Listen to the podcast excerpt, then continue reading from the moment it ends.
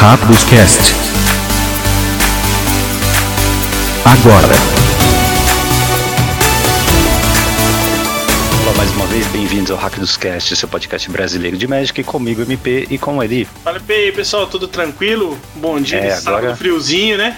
Agora sim, agora sim, tudo bem? É, vacinados, você também tá vacinado, né? Vacinado também, primeira dose. Então, aí. criatura, humano, jacaré, mutante. É isso? Simic. Somos ambos Simic aqui. So- so- ambos Simic, exatamente.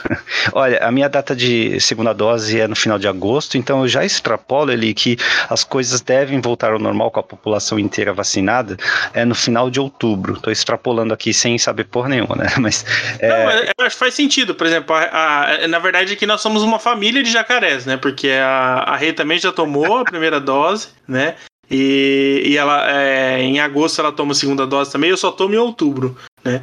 Mas o que você falou é verdade. Eu acho que novembro, né? Final de outubro, começo de novembro.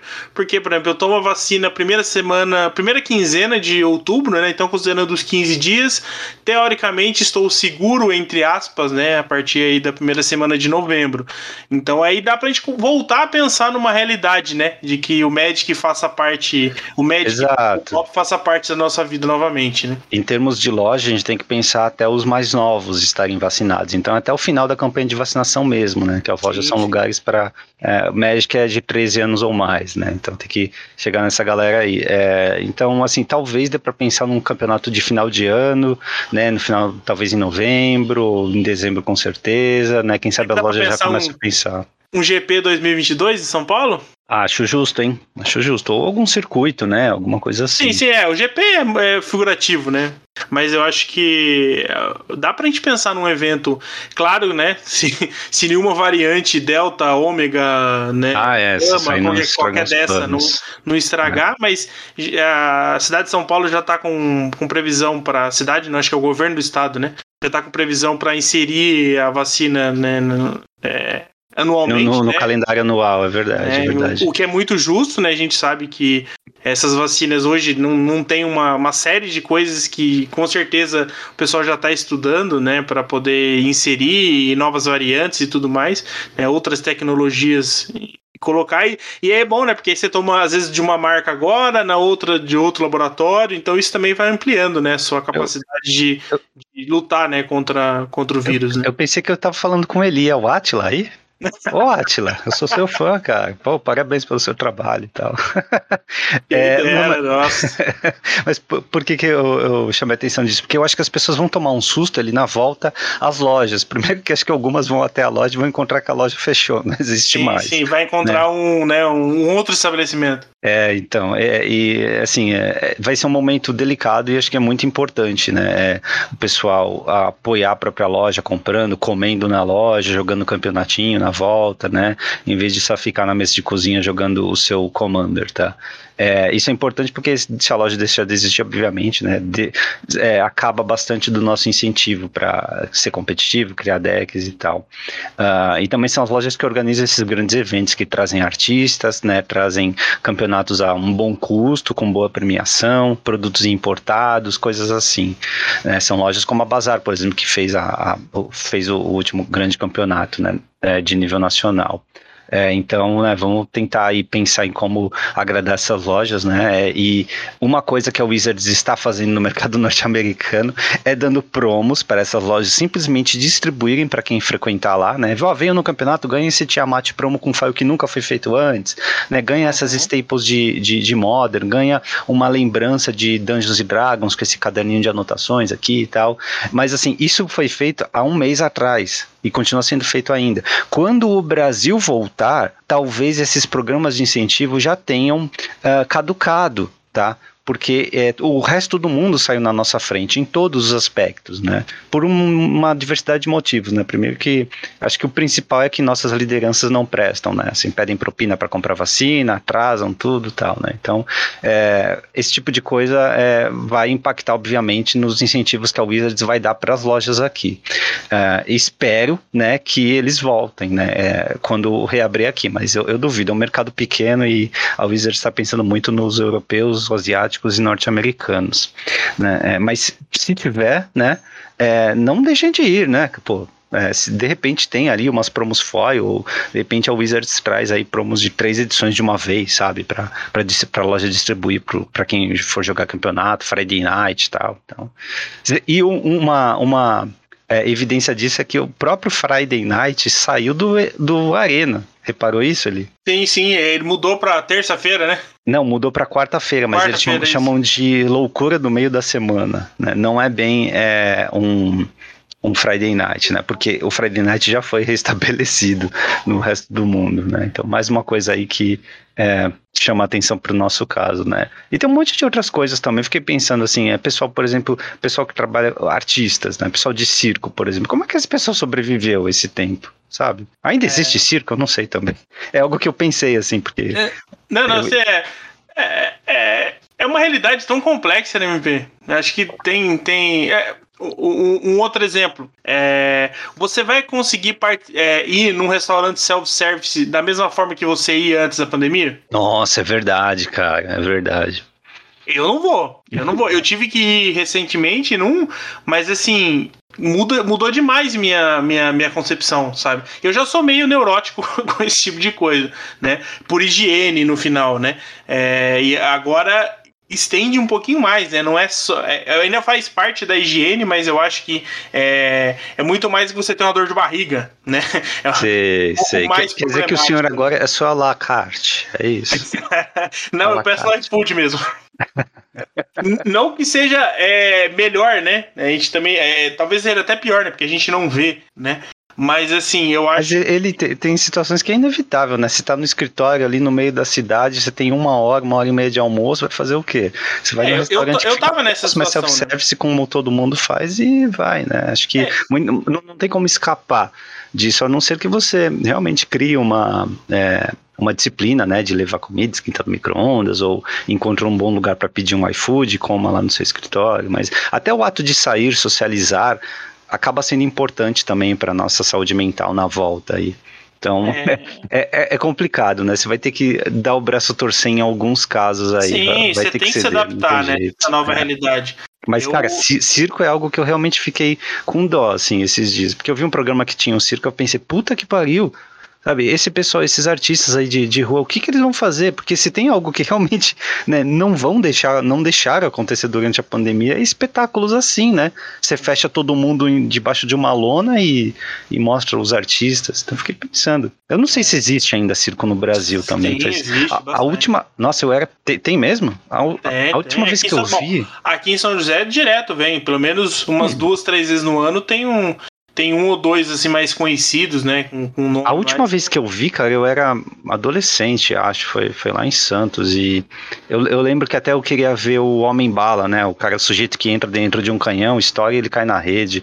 Mas no dia que eu fui, o pessoal do circo falou que não tinha porque o cara tava machucado e era difícil encontrar alguém do calibre dele. Hum, meu Deus, MP. Eu sabia que ia vir alguma coisa, eu tava tentando imaginar por onde que ia sair essa. Nessa, Olha a preparação, né? É por isso que o nosso podcast vai a duas horas, né? Porque a gente perde tempo com besteira. Não, mas não, é besteira, é sério. É, é a, a, parte de, de, pensar sobre o circo é sério, cara. Porque pensando assim, e quantas outras coisas, né, também, quantas outras pessoas não foram prejudicadas nesse período e vão estar aí é, de volta ativa, né? Com, quanto mais rápido possível, melhor, né? Uma não, coisa que, que, que, Como é que ficou o cinema nesse período? Cara, eu descobri que o cinema tá funcionando esses dias. Sim, não, voltou a funcionar, né? Mas, Mas assim, quem é que vai no cinema? Eu, eu não vou. Não, eu também não vou. Não e, vou. você falou de circo. O circo ainda, por mais que está fechado ali, né? Ainda é relativamente um espaço ventilado, né? Não é totalmente fechado e tal. Mas é um cinema. Que, que, que antes da pandemia, sei lá, tava cheirando mofo no cinema. É, é verdade. Mas Porque fica fechado o tempo todo. Você quer ver a aglomeração? Tem um rodízio de carne aqui perto, uma casa de, de, de carnes, e que é, tem uma aglomeração muito grande aos domingos é, na porta dela, porque não pode encher lá dentro, né? Então o pessoal tem fila de espera. E fica aglomeração de qualquer jeito. É. Na fila de espera. É muita gente no meio dos carros e tal. É um negócio meio besta, né? Não pode acumular lá dentro, mas acumula aqui fora de qualquer jeito.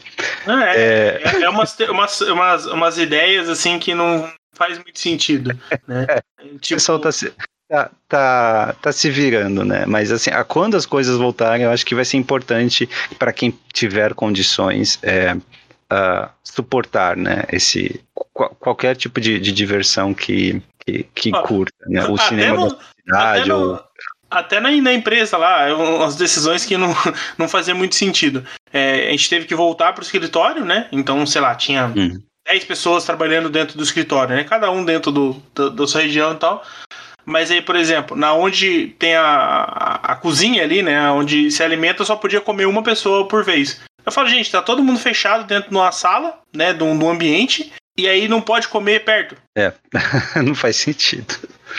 Sabe? Tipo, não, não, não, E tipo, se a pessoa vai comer fora, pode comer no restaurante que come um do lado do outro. É. é. Então, assim, é, é, eu entendo que são medidas de segurança e tudo mais, mas eu acho que assim, não adianta você aplicar para 001% das situações, sendo que os outros 99,99 ,99, é, você não tem é, de controle, fato, sabe? De então, fato. assim, eu acho que tem que tem que ponderar e acho que precisa mais conscientizar do que às vezes restringir, sabe? Eu achei como se for o exemplo do restaurante que você passou, né? Não pode aglomerar, mas do lado de fora pode, sabe? Do lado de dentro não pode. É bizarro isso. Mas tudo isso para lembrar que é, nós podemos começar a sonhar e especular uma data de volta ao funcionamento normal de campeonatos em lojas, né? O, é, novo o normal é MP no final, né? Isso, o que já é bom, né? O pessoal vai tirar o pó dos decks Modern Legacy e Pauper também. Mais sobre Pauper vai na próxima o, fase. Vai tirar o pó com álcool em gel, né? Para já aproveitar e já matar o Covid.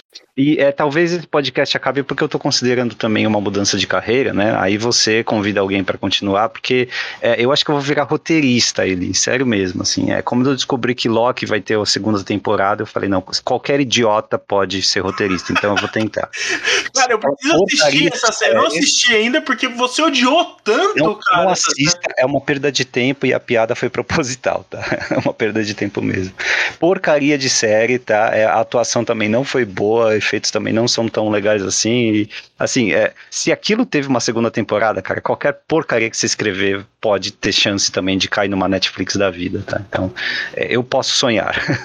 eu posso escrever uma série de Magic já tem umas ideias legais, então, tchau. Vou mudar de carreira. Bom, eu, eu, eu tô assistindo The Expense e foi uma boa recomendação, então... Eu, eu ah, dizem que essa série é boa, né? Dizem eu, que ela eu é tenho boa. gostado. É, e é engraçado porque, assim, eu esperava um negócio de ficção científica, tipo, tem, claro que tem ficção, claro, mas, assim, é, tem um cenário político muito assim, diferente do que a gente imagina. Ele tem suas semelhanças, obviamente, né? Porque política é política, independente se é, é Brasil, Argentina ou Terra, Marte, né? Isso vai acabar é. existindo. Mas é, é, é muito da hora quando, quando realmente expande isso para para planetas e tal é um negócio engraçado. É muito, é muito, foi muito bem costurado no final. É, então, não, não assista Loki, tá? É a minha dica, porque vai cair bastante a qualidade, tá? Só isso. Começar Desculpa. séries da Marvel por ela, então, porque pelo menos nada vai ficar pior, então, no final. É, de, desculpa os Marvetes aí. Eu não tô dizendo que a Marvel é ruim, que, o, que todas as séries são ruins, mas essa série aí não presta. Eu, eu, pelo menos, odiei tudo, tá? Sobre essa série. Assim, tem, tem uma cena que mostra uma cidade que é, é muito Final Fantasy, assim, é linda, sabe? A construção é tudo CGI, né? Mas é linda. É, me lembrou muito Final Fantasy, sabe? Mas é assim, ficar o que dois segundos nisso.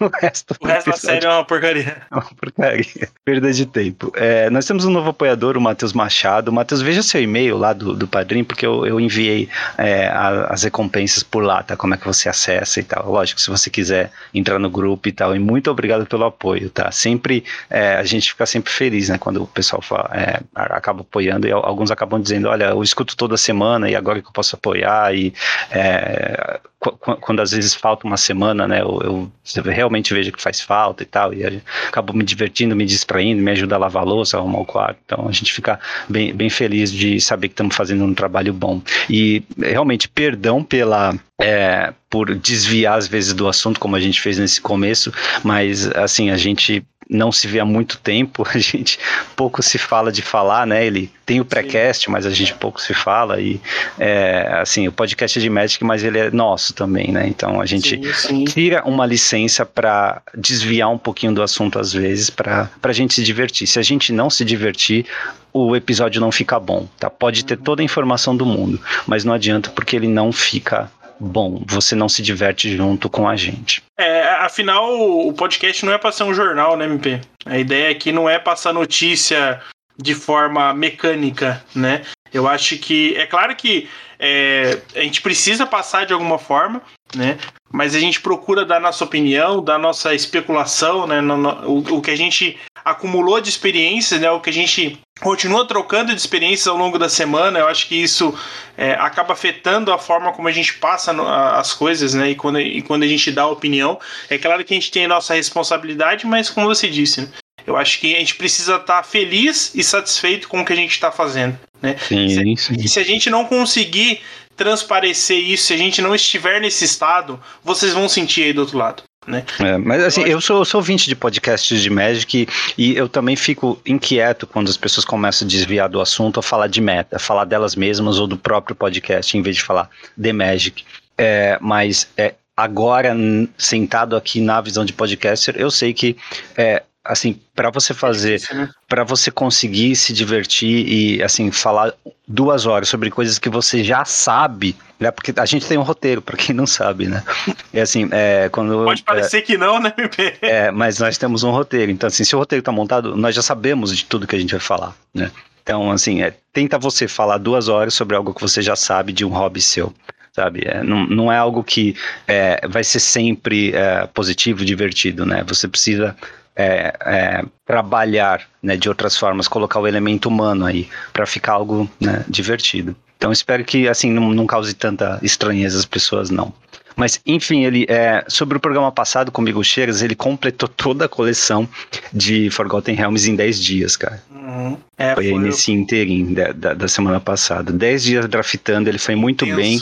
Ele tinha 40 drafts, né? Quando nós conversamos, jogou mais alguns e conseguiu completar. Ele draftou bastante melhor de 3, né? E com sucesso, você ganha 6 boosters se eu não me engano, no melhor de três, e além de é, pa, é, ganhar o dobro do que você investiu em gemas, né? É, então ele consegue praticamente infinito aí. E agora ele ainda tá jogando, tá postando as listas dele lá. É, então vale a pena seguir, ver os vídeos dele também para quem quiser aprender o formato, tá? Lembrando que começou, né, ele o draft, o quick draft do, do, do formato de Forgotten Realms. Então é, é, é uma para quem tem pouco dinheiro, pouco gold ou pouca gema no arena, é o momento de experimentar essa coleção. Eu, eu na minha madrugada já comecei aí com meu meu quick draft, já tô, acho que eu tô 5-1 no, no, no, draft que eu tô que eu tô jogando. Boa. É, e engraçado que eu comecei a montar um RG e ele acabou sendo um, um hack do um splash verde. Porque, Nossa. cara, Rakdos é uma, é uma coleção, é uma cor, uma combinação que ficou muito forte. Os tesouros adicionam muito valor né, ao que você quer fazer no geral, né? Então, assim, você pode extrair vários, várias pequenas vantagens em algumas cartas, né? Então... É, a melhor coisa que você vai fazer nesse formato limitado é montar um deck. É, uma das cores vai ser preto ou vermelho e a outra cor vai ser é, verde ou branco. É isso que você vai tentar fazer. Sendo que a melhor combinação, obviamente, é Rakdos, porque tem as duas melhores cores, né? Em todo o espectro da curva e também em removals. Então, é, exemplo, é, não fazendo... é um formato tão equilibrado. Isso é um pouquinho ruim, né? É. Mas quando você drafta com bot, acho que é, tá, por enquanto, parece que está tranquilo montar decks assim. É, com uma eu... das, das cores sendo Rakdos ou as duas. Parece que está sobrando bastante com os bots. É, eu tinha pegado uma bomba vermelha, então eu fui seguindo no vermelho, e aí o verde acabou vindo por, né, pela questão agressividade, né? Então não dava hum. pra associar. Até que veio aquele, aquela lenda Rakdos que quando entra com um tesouro e toda vez que você gasta um tesouro para caçar uma criatura, ele entra com o marcador mais uma. Ah, sei, é incomum Rakdos. É. E eu peguei duas dela, né? Boa. Então eu falei assim, bom, ou eu vou usar as duas, ou eu vou abrir mão do preto né? Então aí eu falei assim, vou hum. colocar ela, porque eu tenho tesouro, então eu consigo manter alguma coisa verde e não veio mais uma bomba verde, né? Assim, algo que falei assim, não, eu preciso manter o verde, sabe? Uma consistência muito grande. Então eu fui pegando essas pequenas, essas cartinhas de tesouro do preto, eu falei assim, bom, pode ser que eu man consiga manter o verde. Então eu mantive o verde basicamente para é, acho que é Seshra, Sheshra, eu não sei como é que pronuncia o nome daquela aquela lenda BG. E, hum. E, e aquele bicho 7-6 que ganha 3 de vida. É as duas cartas verdes que ficou são facilmente tiráveis, né? Dá, dá para jogar sem as duas cartas, mas são cartas que, que dão um certo valor e me ajudaram em curvas que eu não tava né? Tava faltando alguma coisa ali. Então, por exemplo, eu poderia tirar a Chester para colocar o bicho, ou aquela mágica que faz dois tesouros e, e descarta uma carta e compra duas. Né? Aí, talvez a criatura seja melhor, porque eu já tenho duas dessa mágica no deck, né?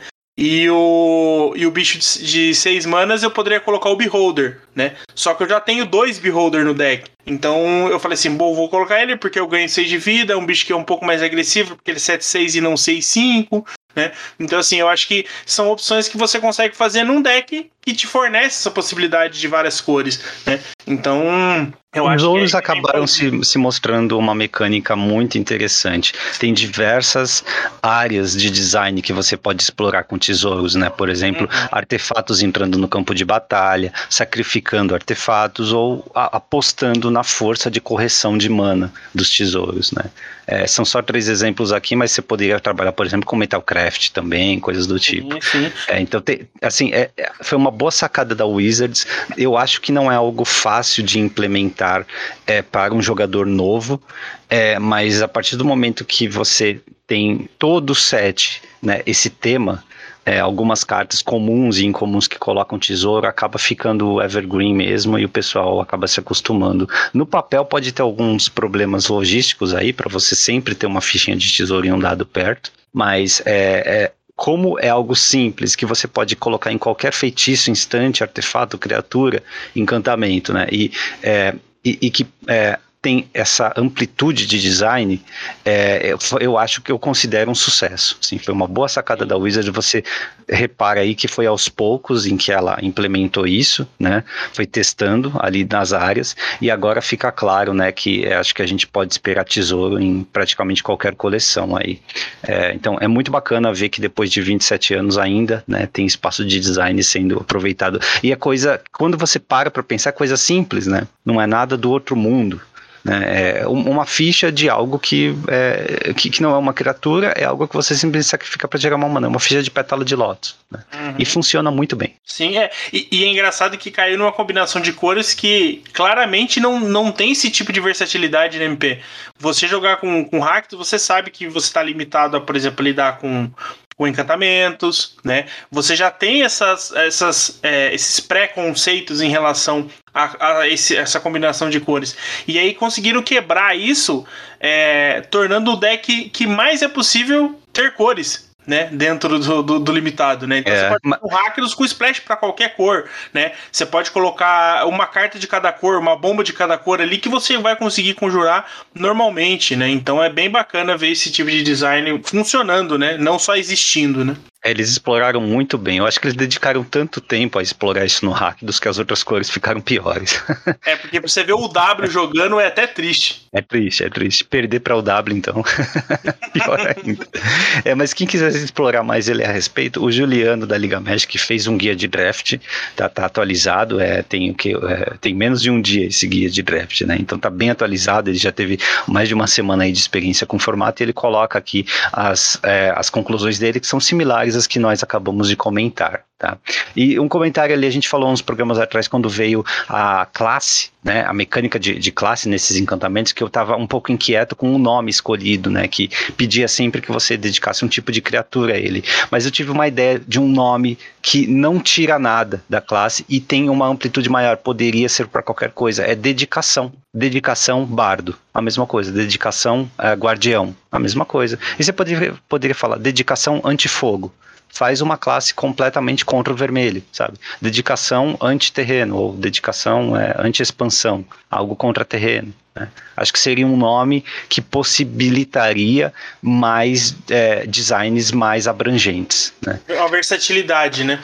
Exato. É, isso é bem possível de acontecer, né, MP? Porque a gente já viu é, tipos de carta fazendo a mesma coisa e, e eventualmente foi mudado, como habilidades, né? Várias habilidades que, que hoje é, tem uma keyword que antes não tinha, ou, ou, ou que foi criada, se adaptou, né, para uma outra, por exemplo, existisse hexproof e hoje você tem hexproof quanto, uma, quanto a mágicas de uma cor, né? Então acho que isso é possível, né, de se, de se adaptando exatamente para não ficar preso no classe, né, que foi um dos problemas que a gente levantou quando a gente comentou sobre esse tipo de carta, né? É, é, dedicação, tá aí, né? Eu, eu, não- eu, eu acho que tive essa ideia no banho, porque ah, obviamente estava pensando sobre isso no banho, né? tava inquieto. Fica É, a vamos- dica aí, Wizards. Vamos pro quiz da semana, ele? Bora. O quiz da semana dessa vez é sobre planinauta, cara. Qual foi o primeiro planinauta a não ter habilidade que coloca marcador nele? A resposta vem lá na fase final. Notícias da semana, artigos e tudo que você não teve tempo de ler. Fase de manutenção. Você repara que eu já faço a pergunta dando a dica, né? Que eu usei o gênero ali nele, né? Você já sabe que é um planinauta né? é, Vamos lá. É, tivemos um anúncio de suspensão no histórico, Brainstorm foi suspenso, tá? Suspenso significa que você não pode mais usar, mas também não recebe a, a, o Coringa, tá? O que eu acho uma palhaçada também. É, mas a grande notícia foi a revolta do pessoal do Pauper, né? O pessoal esperava mais coisas desse anúncio de banimento. É, você já, já comentou ele aqui no programa específico sobre Pauper, é, que o formato não está bom, está quebrado, já explicou qual, qual seria, quais seriam as, as possíveis soluções, né? Banir é, o Shatterstorm ou banir o, a cartinha vermelha lá, que eu esqueci o nome. Né? Mas a Wizards não optou por fazer isso, ela só mexeu no histórico, né? Vamos tratar primeiro do histórico. Uh, justo o banimento, né? É, as razões que a Wizards dá são sempre bagunçadas, eu não entendo, né? Ela fala, por exemplo, do número que essa carta aparece, tá? ela tá privilegiando bastante o azul, ela faz isso desde o dia 1, né? É, esse número não foi razão para banir antes, porque é, no, no, no, último Pro Tour, metade do top 8 estava de Time Warp, Time Warp foi banido. Só que tinha 31 Brainstorm no top 8, só não tinha 100% porque ah, um dos jogadores deu é, misclick na hora de submeter o, a, lista, né? Então, assim, se for por número, Brainstorm estava bem mais dominante do que é, Time Warp, né? É, mas no fim das contas é justo, o formato melhora por causa disso. Eu não entendo suspender, a não ser que eles tragam é, cartas de Legacy, que é bem possível, né? Fatland uh, e, e Dual Land e Força de Vontade, coisas assim do Legacy. Eu não entendo por que simplesmente suspender Brainstorm. A carta vai continuar bem forte, tá? Então não teria esperança aí dessa carta ser uh, dessuspensa, né? É, tão cedo. A não ser, lógico, que tragam o Legacy pro histórico.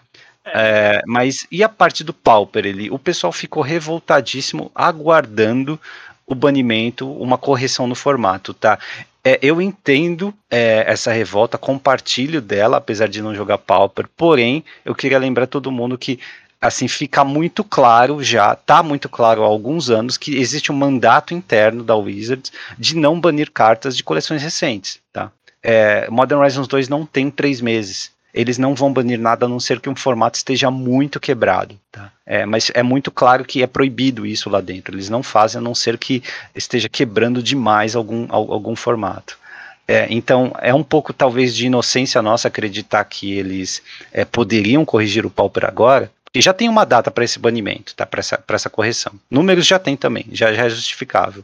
A data é daqui a um mês quando Modern Horizons 2 completar o seu ciclo de vida de venda ali. A gente já sabe disso. É, e é uma, para quem não sabe, é uma conclusão é lógica, né, do, do que a Wizards vem fazendo e é lógico que a gente conclui também que ela prefere que manter um formato quebrado, mas não estragar um produto, né, não manchar um produto que está nas prateleiras com uma carta banida. Tá? É, ou seja, eu, eu acho isso uma decisão equivocada, besta, porque você estraga um formato, né? Você prejudica os jogadores, prejudica quem já, já joga o formato há algum tempo, quem tem carta há muito tempo, né? Você afasta pessoas, quebra confiança também, mas acho que do ponto de vista deles deve valer a pena por algum motivo lá. De repente não, prejudica em nada as vendas da, da coleção, como se fosse prejudicar alguma coisa nele. Uhum. Mas, mas enfim, essa é a realidade. Isso inclusive resultou numa organização do, de algumas pessoas é, anunciando uma banlist paralela do Pauper, né? Tem um artigo aqui da Cards Helms explicando isso nos torneios em que eles vão realizar. Eles vão banir, é, obviamente, Shatterstorm, o Terreno Artefato, Izete e o Companheiro do Visitante, né, que é o, o novo, o, o, o bichinho 4-4 de afinidade por artefato, tá? É, além da, lógico, da lista bando pauper atual, né? É, eu acho isso uma iniciativa bacana, né? Eles estão é, saindo na frente aí para tentar movimentar o formato, né? E quem não gostou não joga, simplesmente. Né? Acho que eles têm total liberdade para fazer isso. E agora é contigo, Eli. É, é. o, o, por que você acha que a Wizards não baniu? É, vamos tentar primeiro pensar genericamente. Né? É claro que a Wizards ela sabe que o formato está quebrado. Bom, então não é algo assim. ah, é, não sei, não acompanho. Não. Ela pode não ter ninguém acompanhando, mas ela tem números e informações suficientes para saber de que o formato está é, restrito a três decks, com certeza. Então não é falta de conhecimento. Uh, Modern Horizons 1 saiu e Rogak é, foi um destruidor de, do, do, do, Modern. E eu não lembro exatamente quanto tempo ficou, é, mas ele não foi banido logo. E nós estamos falando de um formato, talvez o maior formato em termos de número de jogadores que a Wizards tem. Ah, teve, teve Pro Tour com o Rogak, né? Exatamente. Né? E, e, ainda foi tentado. Baniu a Ponte, que tomou um, um, um ban totalmente nonsense é, antes de, banir, de, de definirem que o Rogak tinha que banir. E eu acho que foi, foi próximo dos três meses também. Né? Deixa eu ver aqui. O lançamento de Modern Horizons 1 foi é, em junho, em 14 de junho de 2019. O banimento veio em agosto, no final de agosto, dia 26 de agosto de 2019. Dois então passou, e meio. passou julho é, e passou agosto inteiro. Foi dois meses e meio, exatamente. Mas foi em caráter emergencial, né? Se não uhum. tivesse a, aquela é, aquela abundância de decks de Rogak, eu imagino que eles esperariam ainda mais. Mas eu lembro que antes do Pro Tour havia aí uma conversa sobre banir o Rogak antes para mexer no formato e para promover um metagame mais diversificado. Né? É, mas assim, eu acho que esse foi um caso em que eles quebraram é, o mandato interno deles. Uhum. E, e aí você vê que é, o, o, por mais que o Pauper seja relevante para quem gosta do formato, para Wizards não é não é tão expressivo, né? Para que ela pare pessoas para poder fazer esse tipo de gerenciamento. É verdade, não tem Pro Tour Pauper e não tem campeonato físico Pauper atualmente. Qual é o né? maior evento Pauper que a gente tem? É, é o Challenge, Challenge no Mall. Challenge no Mall, é, é. exato. Então, assim, eu não tô menosprezando o Pauper, não é isso. Mas vamos, vamos ser claros em relação ao que o Pauper significa no espectro do Magic para o Wizard. Né? E aí isso influencia demais esse tipo de decisão.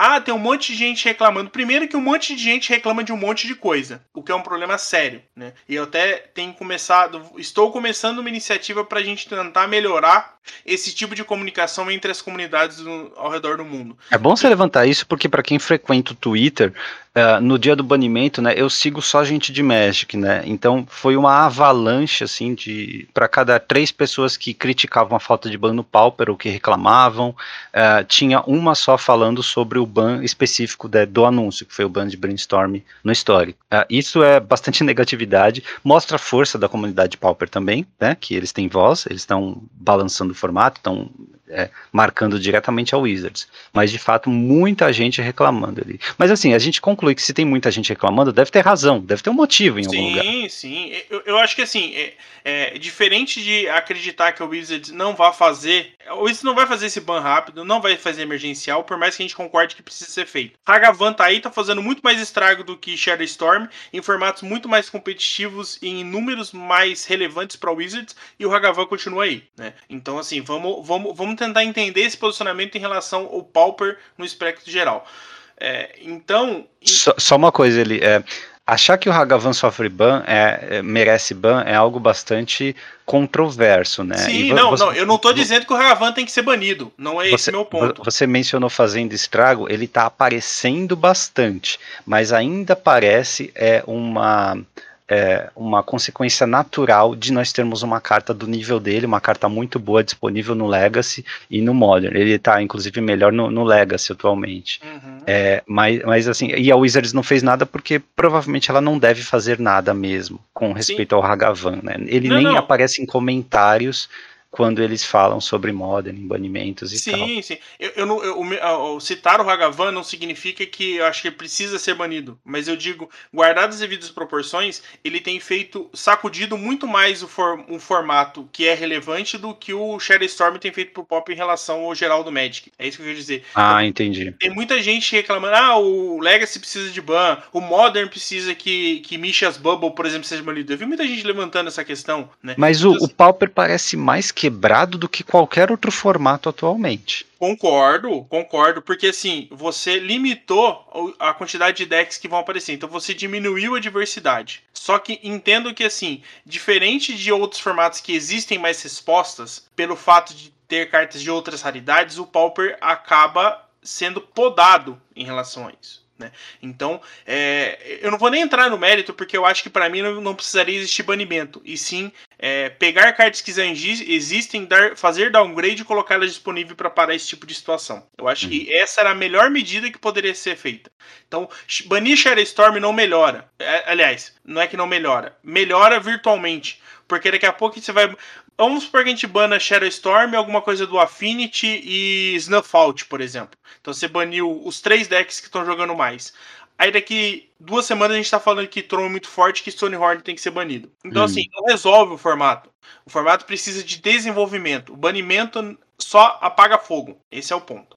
É, então, assim, eu acho que é, é, o ban é, é acaba sendo necessário considerando as, as ferramentas que a Wizards tem e, o, e a disposição que ela tem para mexer nesse tipo de formato. Tá? Então eu não vejo outra forma a não ser banimento. Acredito que ele vai acontecer antes de agosto? Acho que não. Eu acho que ainda vai quase um mês aí para que, que isso aconteça. Eu acho que precisa realmente. Eu acho que a Wizard vai mexer não só no Shadow Storm. Eu acho que ela vai fazer é, igual ela fez com, com o Azul, por exemplo. Ela vai pegar ali duas ou três cartas que ela tem visto que joga mais e vai banir. É, o que o não... comitê do, do, do, do, pessoal aqui fez, né? Eles baniram Shatter Storm, o Terreno Artefato e o Visitante. Você acha que essas três cartas aí não, não melhoram o formato? Não. Inclusive, pode alimentar, né, um banco de... Ele, ele, tem alguns torneios aqui que eles vão fazer, Tropical Pauper, né, o Pauper Royale e tal, eu vou deixar o link para quem quiser é, dar uma olhada depois, mas pode gerar dados interessantes sobre um possível futuro do metagame, então, que a Wizards inclusive pode usar se o pessoal exportar esses dados né, de forma em, em inglês, que a Wizards pode usar para dizer, olha, de fato, isso, esses banimentos produzem um metagame saudável. Vamos primeiro falar da, das, das escolhas. Eu não gosto das escolhas, tá? É, eu, eu baniria o Mirin Force ao invés do companheiro do viajante, hum. porque eu acho que o companheiro é mais versátil que o, que o Mirin Force, porque ele ainda busca um terreno, tá? Ah, e você falou também de banir o, a carta vermelha e não o Shatterstorm, né? É, porque se você banir Shatterstorm, você é, baniu o deck, tá? E eu não gosto de banir decks. Certo. certo. Eu prefiro é, nerfar decks do que banir decks. Né? E o terreno artefato Izete? Também não gosto. Também não gosto. Eu entendo que ele é forte e que tem, tem vários problemas, principalmente por ele ser indestrutível, né? É, assim, várias situações pode ser, podem ser pensadas, mas eu acho é, excessivo banir duas cartas novas de um deck é, que ganhou essas ferramentas agora. Então eu acho que é, é, igual, por exemplo, ah, eu vou banir Ponder, Preordain e Brainstorm do, do, de UX, sabe? Eu acho que é, você corta demais e não dá tempo para que o, que o deck se adapte àquela situação, sabe? Então, hum. é, e gente, nós estamos falando de um terreno, por mais que é, nós estamos falando de afinidade e tudo mais e tal, é, tem muita gente que, por exemplo, pede banimento de Atog, sabe? É, eu também não concordo, mas eu entendo, porque é uma carta que realmente destoa nesse tipo de deck, porque você tem uma quantidade muito grande de artefatos, então com o Fling ou com o Temur Battle Rage você cria um cenário que é difícil de você conseguir responder, porque o deck também tem, tem acesso ao azul, então já usa Dispel de main deck para poder. Então, assim, mas eu não gosto dessas opções. Eu, das três opções eu não escolheria nenhuma das três, tá? Eu não acho que, que que, que, é, ela resolve momentaneamente alguma situação, é, mas eu não sei se eu baniria esse tipo de carta num primeiro momento, sabe? É, você simplesmente evita que o deck exista e não resolve o problema, sabe? Acho que a gente volta em outros cenários. Então, é, eu acho que Galvanic Relay era uma escolha é, interessante. Ah, mas ele, o deck vai continuar forte, pode ser que ele continue sendo opressor. Beleza, aí depois você bane Shatterstorm. Eu acho que a primeira opção era banir o Galvanic Relay, Mid Enforcer e, e, e, nessa linha, sabe? Snuff Out. Snuff Out é uma carta que. Por que, que é, Daisy foi banido? Por que, que Gush foi banido? Porque são free spells. Então, talvez banir Snuff Out seja uma, uma solução para diminuir um pouco a força do B, por exemplo para você voltar a ter Squad como uma opção viável hum. para deck UX, sabe? É, então eu não, não, não concordo com essa lista. Segundo ponto, é, banlist paralela. É, eu sou totalmente contra. Primeiro eu quero dizer aqui que eu não estou falando da Cards Realm. Tá? A Cardzerm é pela, ela é uma, é, os campeonatos estão sendo feitos pela plataforma deles. A Cardzerm não tem nada a ver com a decisão tomada pelo, pelo é o comitê, né? né? É. Então, o, os produtores que fazem campeonatos independentes se juntaram e definiram fazer essa banlista, banlist. É, eu cheguei a comentar para alguns diretamente, tá? No, nos grupos que eu pertenço. É, eu sou totalmente contra. Eu acho que o formato está perdendo com esse tipo de decisão, tá? É, eu entendo que o, o pessoal é, começou a falar de números, de que os eventos paralelos estão começando a perder jogadores, porque o pessoal não quer é, encontrar esse tipo de deck toda hora. Eu entendo que isso aconteça para você tentar trazer o público de volta para esse, é, esses eventos, tá? Mas pro formato em si, você está criando um outro formato, tá? O Como uma forma de é protesto não é válido, ele não é a primeira vez que a gente vê isso. O Jeff Hoogland faz também torneio, inclusive é histórico, né? Então, uma mas o Jeff Hoogland ele não faz um campeonato, é, ele não tem cinco campeonatos que acontecem todos os dias e todos vão ser iguais. Ele pega, acho que uma vez por mês, duas vezes por mês, ele tem um campeonato assim. Esse tipo de situação eu defendo, tá? Que, ah, por você está falando que é, é, é, que eu não, não li a respeito, mas é, são, são circuitos e que são eles... campeonatos que acontecem se não, salvo engano, é de segunda a sexta. Então tem quase que um evento por, por, por, é, por eu tô dia. lendo aqui, Pauper Royale é gratuito e ocorre toda quinta-feira. Não, tudo bem, mas é, não faz parte de um circuito, né? Tipo, o cara começou a jogar lá em janeiro, o, o Pauper Royale, ele vai acumular pontos para jogar uma final no final do ano. Não, não é isso. É um, um torneio único é, toda O Royale ainda até é um circuito que acontece, eu não sei se é mensalmente ou 45 dias. É, você participa de alguns eventos que dão acesso ao, ao Royale. É um series, né? Ele tem essa, essa pegada assim. É, eu tô lendo aqui, são torneios semanais mesmo, né? É, Mas então assim, é... se, se, são torneios semanais sem consequências, sem um, uma acumulação de resultados ao longo do ano, né? Aí é, qual, qual seria o problema é, em. É, você tá jogando um formato que não existe. Você não existe. O formato Sim. que eles vão jogar não existe, né? Não existe esse formato. É, Mas assim, não é a, isso o resultado do formato não tem consequência nos resultados anteriores que você dos campeonatos que você não, jogou. Não, não. Em termos de eventos, eu acho que é ok. Eu entendo tá. que isso aconteça. Eu acho que é, é, inclusive eu acho que realmente pode, pode acontecer isso. Só que eu acho que colocar isso numa, em vários eventos que acontecem durante a semana. Então, assim, hoje nós temos vários eventos paralelos de Pauper. Todos eles vão usar essa banlist. Então, por exemplo, eu quero jogar, eu que agora vou ter um pouco mais de tempo, queria participar desses eventos paralelos. Não vou participar, porque ele vai estar jogando um formato que não existe. Você preferia estar jogando o Pauper atual? Eu preferia ter a opção de jogar o Pauper atual. Ah, tá. Ah, mas deve ter outros torneios por aí que você pode Não, jogar. tem o PCT, que é, que é internacional, né? Que é o pessoal de fora, enfim. Então você assim, tem. Talvez... De, de, de, desculpa, é que eu não tenho um cachorro nessa briga, como se diz em inglês, né? Então eu tô meio sendo advogado do diabo. Então você pode escolher. Então, só que, por exemplo, você, você, tinha 10 opções, 8 ou 9, agora é com essa banlist. Mas será que não é um preço ele que vale a pena pagar pela é, como uma forma de protesto contra o Wizards? Porque eu acho que esse tipo de protesto não, vai, não, não vai ter resultado para o Wizards. Ah, tá. Entendi. Eu não acho que isso vai afetar o Wizards. Na verdade, para mim, tem um efeito contrário. A Wizards vai falar: para que, que eu vou me preocupar com tempo e recurso para poder avaliar se um formato é, tá saudável ou não, sendo que as pessoas estão jogando com a própria banlist? Deixa o pessoal se virar e cada um joga do seu jeito. É, mas se a Wizards de fato tá gastando tempo e recurso para regular um formato, por que é que eles não fizeram banimento? Porque essa, essas mesmas, esse mesmo recurso não é utilizado só para o Pauper. Hum, não tem tá. pessoas exclusivas para mexer com o banimento do Pauper. Então, até por isso que isso não acontece de forma frequente. Entendeu? Ah, é, só que é, aí, quando chega na roleta de, de, mexer com o Pauper, é. é. o cara vai falar assim: pra que, que eu vou me preocupar? Sendo que a pessoa já. É, já Os faz... caras se autorregulam, né? Por que, que você se vai eles se autorregulam, exatamente. Então o que acontece? É melhor que a Wizards, é, considerando esse, esse, esse exemplo, transforma o Pauper num mesa de cozinha. Cada um joga com a sua regra, igual o Commander. Ah, já, já teve é, PTQ Pauper, né? Você lembra? Sim, sim. É, ela elevou o Pauper a uma nova categoria. Agora tá sancionado, né? Tudo. É, é assim, como alguém de fora, eu tô vendo que assim tem uma lista de prós e contras. Não tô vendo que tem alguém errado ou alguém certo. Ah, é, é, assim, Até porque eu também não estou dizendo que eles estão errados, é simplesmente a minha opinião em relação sim, ao Sim, sim, não, tranquilo. A única a, única vertente errada aí que me parece é o Wizards, porque não tem ninguém defendendo a ausência de ban. Tá todo mundo defendendo que deveria Totalmente. ter um ban, uma correção no, no, formato. Totalmente. E o protesto, ele tem que ser contra esse maldito mandato interno deles, de não banir uma carta com menos de três meses, sabe? Porque isso afeta bastante a nossa vontade de participar e de jogar um formato e cria né, situações como a que você tem, tem descrito aí, né? De você splitar a comunidade inclusive. Exatamente. Esse Porque... protesto eu acho bem válido, cara. Quebrar esse maldito mandato da Wizards. Isso é Concordo. é horrível. Tá? Eles, eles propositalmente fazem cartas desequilibradas ou eles no caso do, do Shatterstone, eles trazem para comum, né, eles fazem um downgrade de, de raridade, algo que não deveria sofrer isso, propositalmente para vender a coleção e para experimentar.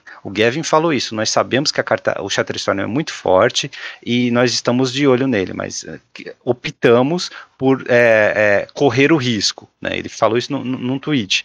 É, e como eles fazem isso propositalmente visando vender a coleção, eles também deveriam ter o cuidado de pensar, poxa, agora que o pessoal está cheio das cartas, nós já vendemos a coleção, é, vamos curar o formato, vamos deixar as pessoas se divertirem jogando o formato. Né? Não, não causar uma polarização com dois ou três decks viáveis e fazer com que toda partida seja igual, sabe? Ou seja, uma mirror match. Mas eles não fazem isso por causa desse maldito mandato. O, então, o qualquer tipo de, de barulho que a comunidade faz, né, de reclamação, pode ser válida nesse sentido. Né? Não sei se vai quebrar esse, esse, esse mandato deles, mas de fato acaba sendo, sendo válido. Mostra para o Wizards que eles estão fazendo alguma coisa errada, pô. E acho que eles sabem disso, viu? Ele, no fundo, no fundo eles sabem que, que a coisa tá Tá cagado. O Gavin, o Gavin participou da, da, da conversa com, com, no Discord do Alex Uma e ele comentou que ele sabe que isso existe e já passou para as pessoas responsáveis. Então, assim, não é que a Wizards não sabe e ela não tem noção do que o estrago que a carta fez.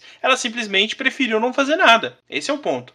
E eu também não quero defender a Wizards dizendo que o formato está bom e que tem que ser mantido dessa forma. Não, são, a, a minha crítica é em relação à forma como está sendo é, é, é, feito o processo. Né? E, e, você falou da, da, da, questão do impacto né, da, da, do Shadow Storm, por exemplo. Você acha que o Shadow Storm traz um impacto financeiro tão grande para o Wizard que se banir ele agora vai fazer diferença em relação à venda de, de Modern Rise 2? Eu acho que não. Eu acho então, que não, mas as pessoas que tomam a decisão não têm essa sensibilidade. Concordo, Eu acho que concordo. elas não querem uma mancha naquele produto. Elas Enquanto não querem for... entrar lá na Wiki e ver em qualquer lugar que tenha lista de banimentos e ver que Modern Rise 2 teve uma carta banida. Eu acho que esse é o intuito deles. Ou não, não, querem que o lojista seja obrigado a falar, olha, tá aqui um booster de 5, sei lá, deve estar tá 50 reais um booster de Modern Horizons 2. Tá aqui, mas olha, se você joga Pauper, cuidado que tem uma carta banida. E aí faz o cliente repensar. Acho que eles não querem manchar de nenhuma forma o produto, sabe? É, pelo menos durante esses primeiros três meses em que ele tá, tá quente, né? É um produto que está ali na frente da prateleira,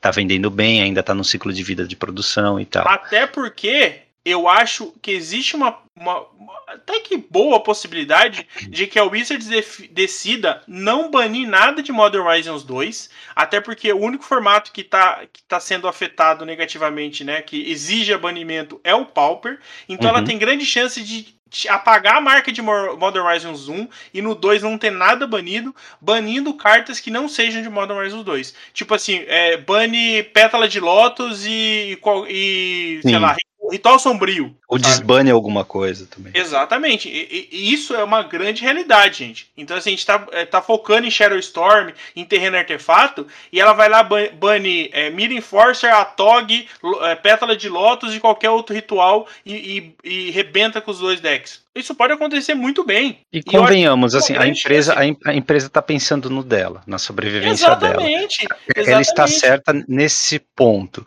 Nós aqui não sabemos de fato se existe é, números para provar que um banimento suja um produto de forma suficiente a prejudicar as vendas, nem que seja um banimento de uma cartinha comum, tá? Uhum. E se vale a pena mesmo banir, porque você conseguiria recuperar com a, o attendance, né, a presença das pessoas em campeonatos, o interesse delas e tal. Nós não sabemos sabemos disso, não temos o número, tá? Mas o que nós sabemos é que a comunidade que joga Pauper de forma competitiva está bastante é, insatisfeita com a ausência de ban. E que é, já há evidências para assumir que a ausência de ban tem motivos é, econômicos, né? tem, tem motivos sim, comerciais sim. Da, da Wizards.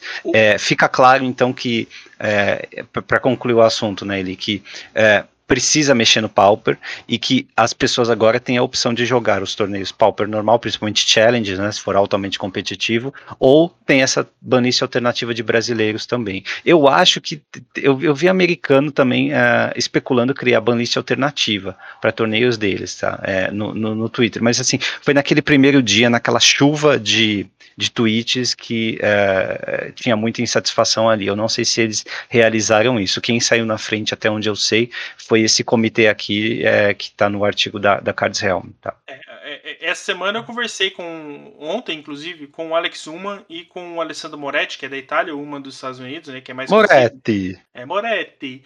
E, e, e, eles foram muito solícitos em, em falar um pouco sobre a opinião deles em relação a isso. E qual que é o grande problema né, em você criar essas manlists? Porque, por exemplo, se alguém dos Estados Unidos né, junta ali um, uma, um, grande grupo de pessoas e definem que vai banir Galvanic Relay, Snuff e a TOG, sabe? Você uhum. criou um outro formato.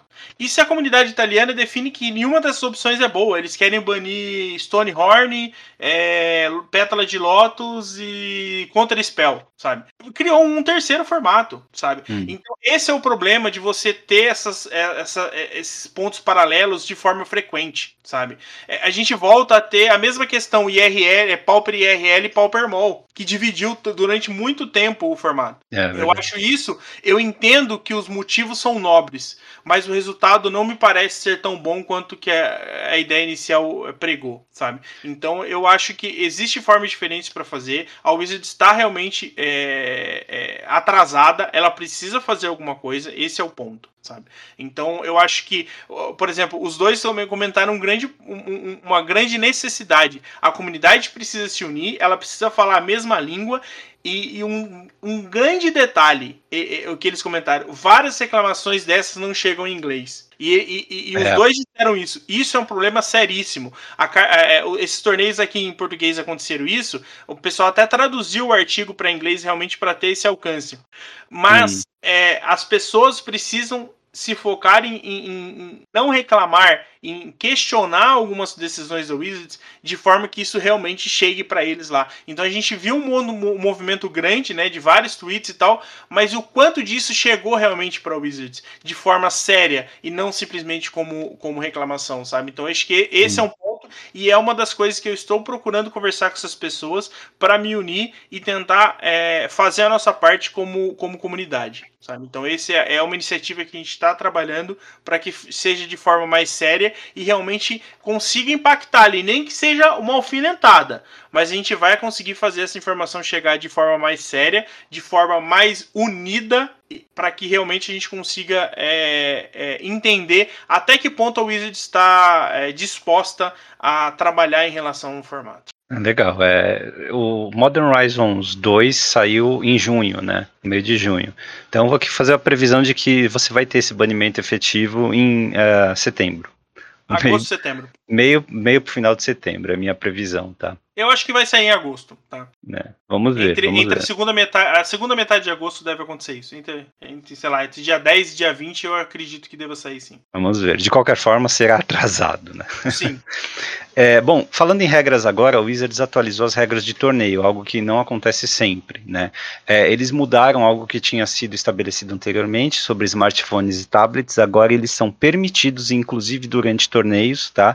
Mas você não pode usar para comunicação, para obter vantagem vantagem estratégica. É apenas para marcar ponto de vida, marcar marcadores, rolar dados, coisas assim, né? É, e tem que ser feito de uma forma é, é, aberta, né? Ou seja, você tem que deixar o seu oponente ver o que você está consultando no seu, no, no seu dispositivo, né? Então é importante você colocar ele no meio da mesa e não no seu lado, né? É, e é, eu acho um pouquinho complicado garantir que não vai ter informação estratégica, porque, por exemplo, o WhatsApp tem aquela janelinha toda vez que alguém manda mensagem, né? Uhum. Então você pode combinar com um amigo de ele ficar mandando mensagem a cada parte importante. Por exemplo, ataca, não ataca, ou ele tem é. isso na mão, ele não tem isso na mão. De, você não abre o WhatsApp, mas ele acaba te informando aquilo. Só que, como a informação agora é pública, o oponente está vendo o que você está mexendo no seu é, dispositivo, ele pode chamar um juiz e reclamar, obviamente. Tá? Por isso é que tem que ser feito esse cuidado.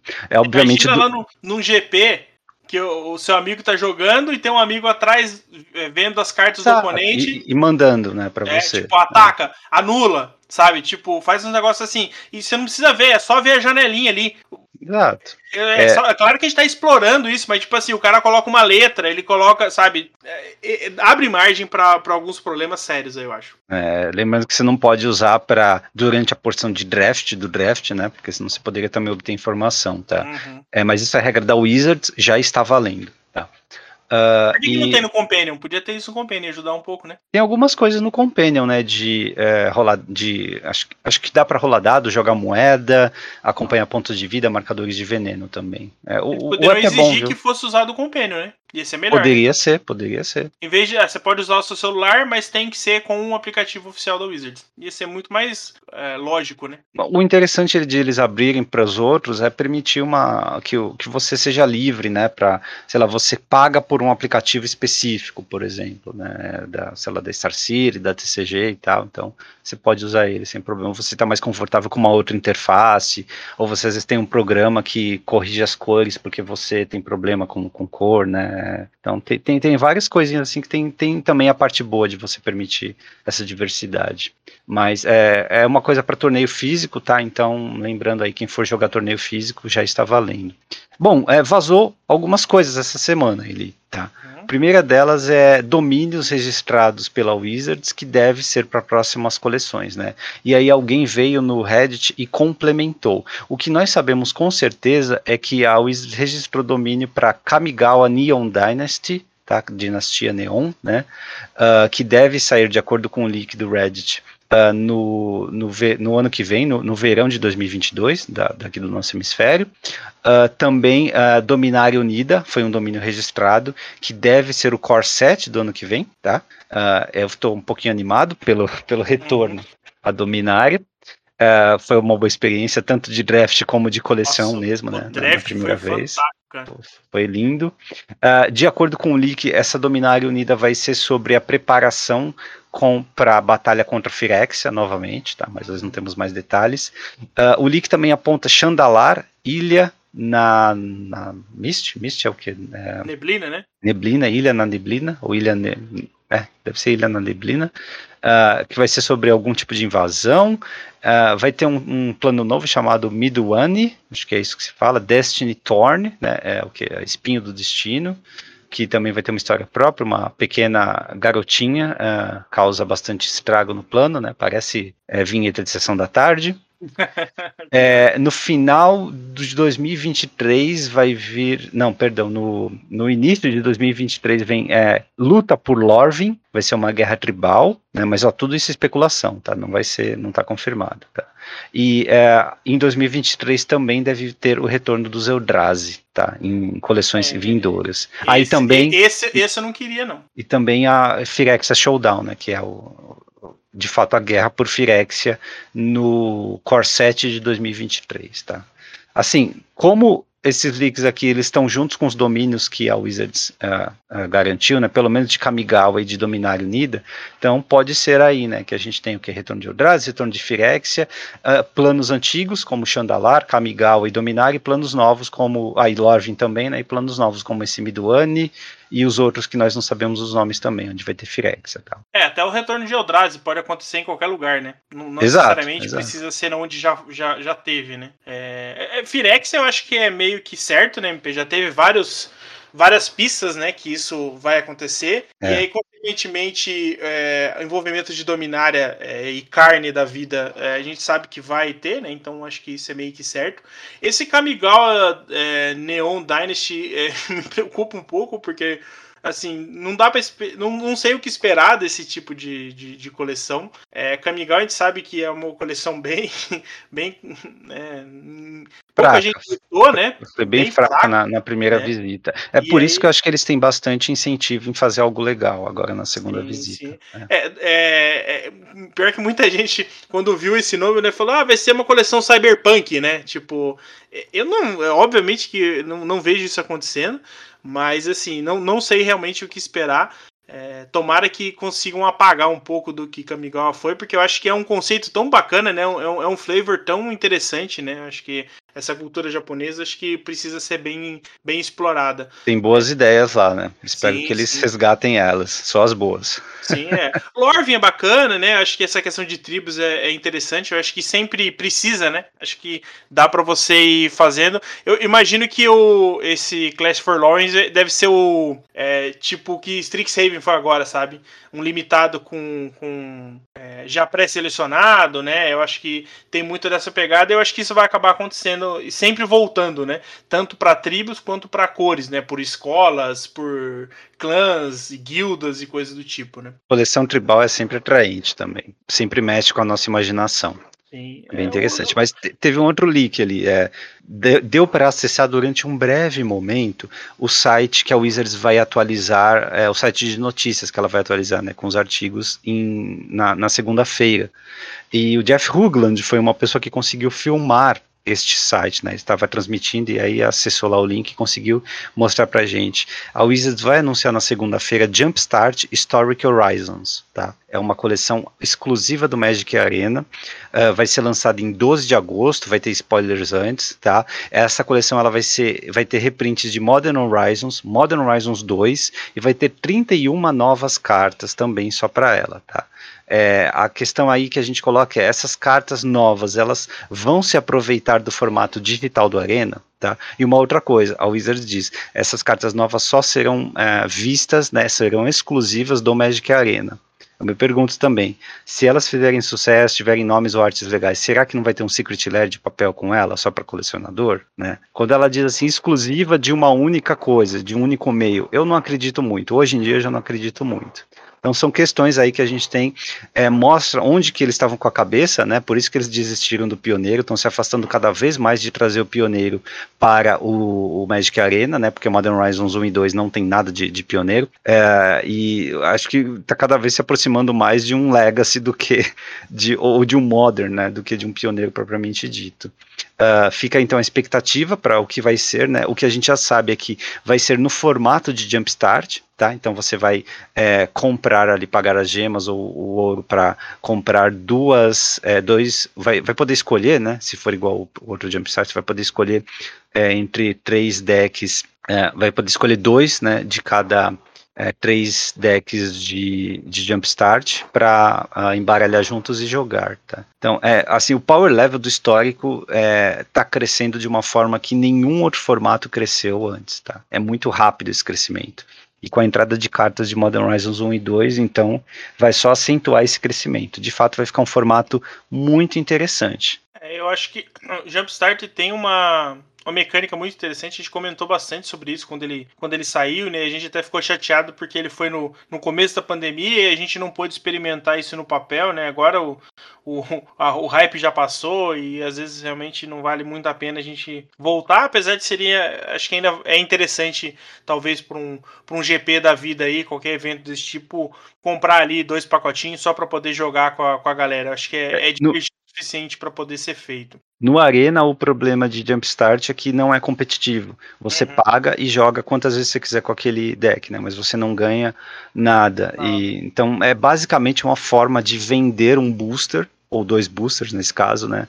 E deixar você jogar com eles no, no formato, tá? Isso é um problema, né? Porque pra, eu jogo draft, por exemplo, e eu sonho, eu nunca consigo, mas eu sonho com a, com a possibilidade de infinito, ou de pelo menos pagar uma parte do que eu investi nos drafts com Jumpstart não é possível. É um modelo de negócios não vou, é, é predatório, né? Porque é basicamente né, paga para abrir booster. Mas como eles estão possibilitando uma forma de jogo interessante, você ainda pode escolher, né? Os boosters que você pega. Uhum. Acaba sendo interessante, assim, é, acaba sendo divertido para jogar uma ou duas vezes, sabe? Agora, quem quiser as cartas avulsas vai ter que craftar, né? Não tem jeito. Vai é. ter que gastar os seus, seus, seus coringas aí. O histórico eu, é o formato mais inacessível do Magic é. atualmente. Viu? Eu gostaria muito que, que eles mudassem esse, esse formato, ou como a gente comentou, né, da outra vez, que tivesse opção no MP. Você tem essa opção normal, mais barata, e essa opção para poder é, infinito, é, né? Pouco mais cara, talvez, né? Eu acho que te, precisaria disso. Eu acho que é necessário que isso aconteça. Agora, em relação ao histórico em si, né? É, volta, né? É, é, o playground da Wizards. Então, assim, eles vão lançar tudo que puder lá por N motivos, ou talvez até sem motivo nenhum, simplesmente para poder ver o circo pegar fogo. É, Agora, essa questão das 31 cartas do digital, é, eu odeio essa possibilidade, é, mas o que falou, né? É, eventualmente, isso é uma forma de. Se essas cartas forem úteis e interessantes para algum formato, lança como Secret Lair. E aí vai ser a única forma de, de conseguir essas cartas, o que é horrível pela segunda vez, né? Então eu não sei o que esperar necessariamente desse, desse processo, mas uma coisa eu tenho certeza: eu acho horrível porém eu acho que é um caminho que a Wizards está trilhando. Bom, tá chegando aí, em 12 de agosto, né? É uma, uma coisa muito interessante é, de observar é o descompasso entre o, é, o lançamento de alguns produtos da Wizards, tá? É, ela tá lançando aqui um, é, é um livro para você jogar Dungeons Dragons em Strixhaven, tá? Esse de fato é um livro cheio de arte, cheio de uh, regrinhas, tá? Sobre as criaturas e, enfim, perigos, a descrição do plano, tá? Uh, não é um PDF de graça que você baixa no site, como era antes, é de fato um suplemento para Dungeons Dragons. É, a questão ele é que vai lançar muito depois de quando veio Strixhaven, tá? Se chama Strixhaven a Curriculum of Chaos. E vai lançar só em 16 de novembro, cara. A gente vai estar tá pensando na segunda Innistrad. Todo o hype de Strixhaven já vai ter passado. Mas, uhum. enfim, vai custar 50 dólares, tá? E vai deixar o pessoal jogar Dungeons Dragons nesse plano. É, né, tomara que eles corrijam isso para eles sabem que eles podem vender mais, né? Se lançar junto com a coleção de Magic, uhum. porque pega o hype do pessoal. Uh, que mais? O, vou compartilhar aqui um artigo da Cards Helm que, em que eles exploram, o Pedro Henrique que escreveu, né? E ele explora uma forma diferente de jogar Magic com as masmorras, tá? É, para quem já jogou, caramba, esqueci o nome daquilo, é Horda? Você já jogou uhum. Horda? Ele... Não, mas eu já vi algumas pessoas jogando. É, que você. É, é, dá para jogar sozinho, né? Dá para jogar uhum. single player contra, contra as fichas. Aqui me parece similar, mas você pode chamar amigos, também pode ser multiplayer. E é a forma de explorar masmorras com cartas de Magic, né? E dependendo da sala que você vai, você ganha coisas, perde coisas, enfim, tá? É bem bolado. Eu gostaria de ver um vídeo disso aqui para poder entender melhor, porque o, texto é bem grande, né? E assim, é, você tem que abstrair, abstrair, abstrair, abstrair, mas para ter uma ideia geral é bom ver alguém jogando. Então, se eles produzirem alguma coisa e compartilharem, a gente fala aqui da próxima vez, tá? Mas é sempre bom, né, ver gente uh, inovando aí com, com Magic. É, ele até colocou aqui no canal do Discord da Carlos Realm e eles estão criando um grupo para poder discutir e compartilhar mais isso, né? Então, quem tiver mais interesse ou quem, quem participar de algo, se quiser compartilhar isso aí com a gente, a gente comenta aqui na, nas próximas semanas. É uma boa sacada. E no mall, o Vintage Cubo está online. Se você está ouvindo isso, já dá para jogar Vintage Cubo, tá? É, ou se você não tem dinheiro para jogar, você assiste Vintage Cubo no Frank Lepore, que está acostumado também. Preços e tendências. O mercado do Magic. Aqui, no Hack dos Cast. E essa semana uma carta subiu muito de preço, quase dobrou de preço, é Darkness, que é uma carta de Legends que foi reimpressa lá em uh, Time Spiral, né, como Time Shifted. Darkness é a Fog do preto, tá? É literalmente a Fog do preto. Ela tá atualmente na versão mais barata lá no mercado norte-americano uh, 18 dólares, tá? quase 19 dólares. Uh, e o único deck que eu vi jogando que não é de Commander é o Modern Mill, tá? E lógico, como saiu em Time Spiral, ela foi, ela é válida no Modern, tá? Uh, não sei por que o Modern Mill jogaria Darkness, mas enfim, se alguém souber quiser compartilhar aí, tá aí. E acho que assim, um, tem poucos decks Modern Mill com essa carta, né? No Goldfish. Então talvez seja uma especulação, né? Alguém se aproveitou da baixa oferta dessa carta no mercado. Tá? É, e eu, ainda... eu acho que é, que é como forma de evitar esses deckzinhos de curva baixa que tem aparecido, né? Os Hagavan da vida. Eu acho que é uma forma de você ganhar tempo para você conseguir milar o oponente, né? É um ou dois turnos ali que você consegue é, tirar o oponente de jogo com. Boa sacada ele, boa sacada, porque existe um limite também para sua interação com criaturas, né? Tem criaturas sim, que sim. são muito rápidas ou que tem hexproof, enfim. Isso é uma forma de você ganhar tempo e milar lá, é verdade. Muito é, bom. Porque ele não, li, não, pelas li, pela lista que eu tô vendo aqui, ele não tem um mass removal, por exemplo, né? Pra poder lidar com tudo. Então, realmente, ele só vai ganhar Milanda, é o único foco dele. Então, o Darkness é uma, uma carta de custo baixo que dá tempo para ele conseguir lidar com isso. Né? Aí a dinâmica do deck de mil é muito disso, né? Tempo, sim. Você só precisa de tempo. Você vai ganhar o jogo se você tiver tempo suficiente. Isso é, é. certeza. Né? Às então, às vezes, ganhar um turno faz toda a é, diferença. É, é, a diferença para ganhar ou perder. Se não me engano, o deck usa Snapcaster também. Então ele consegue consegue dar duas Darkness se precisar, né? Boa. Bom, é, boa notícia para quem joga Commander, Ladrão de Noções já começou a cair, obviamente, né, depois do banimento do Fracasso, o pessoal partiu para o Ladrão de Noções, ele subiu muito de preço, mas já está começando a cair, tá? Fiquem de olho, tá?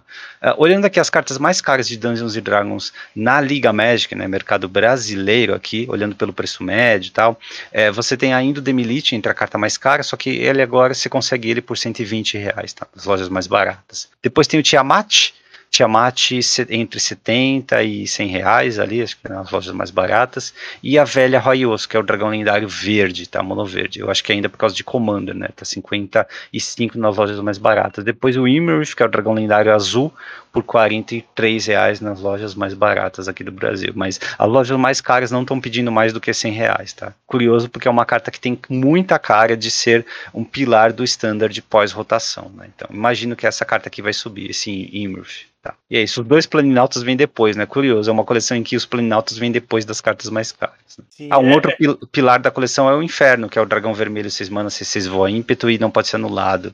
Ele tá 35 reais nas lojas mais baratas, mas mesmo se você for para as mais caras, tá ali 40, 50, 60 reais. E é uma carta que eu acho que vai subir bastante de preço no pós-rotação. É, eu acho que os, esses dois dragões, o azul e o, e o vermelho, tem grande possibilidade de ver jogo sim.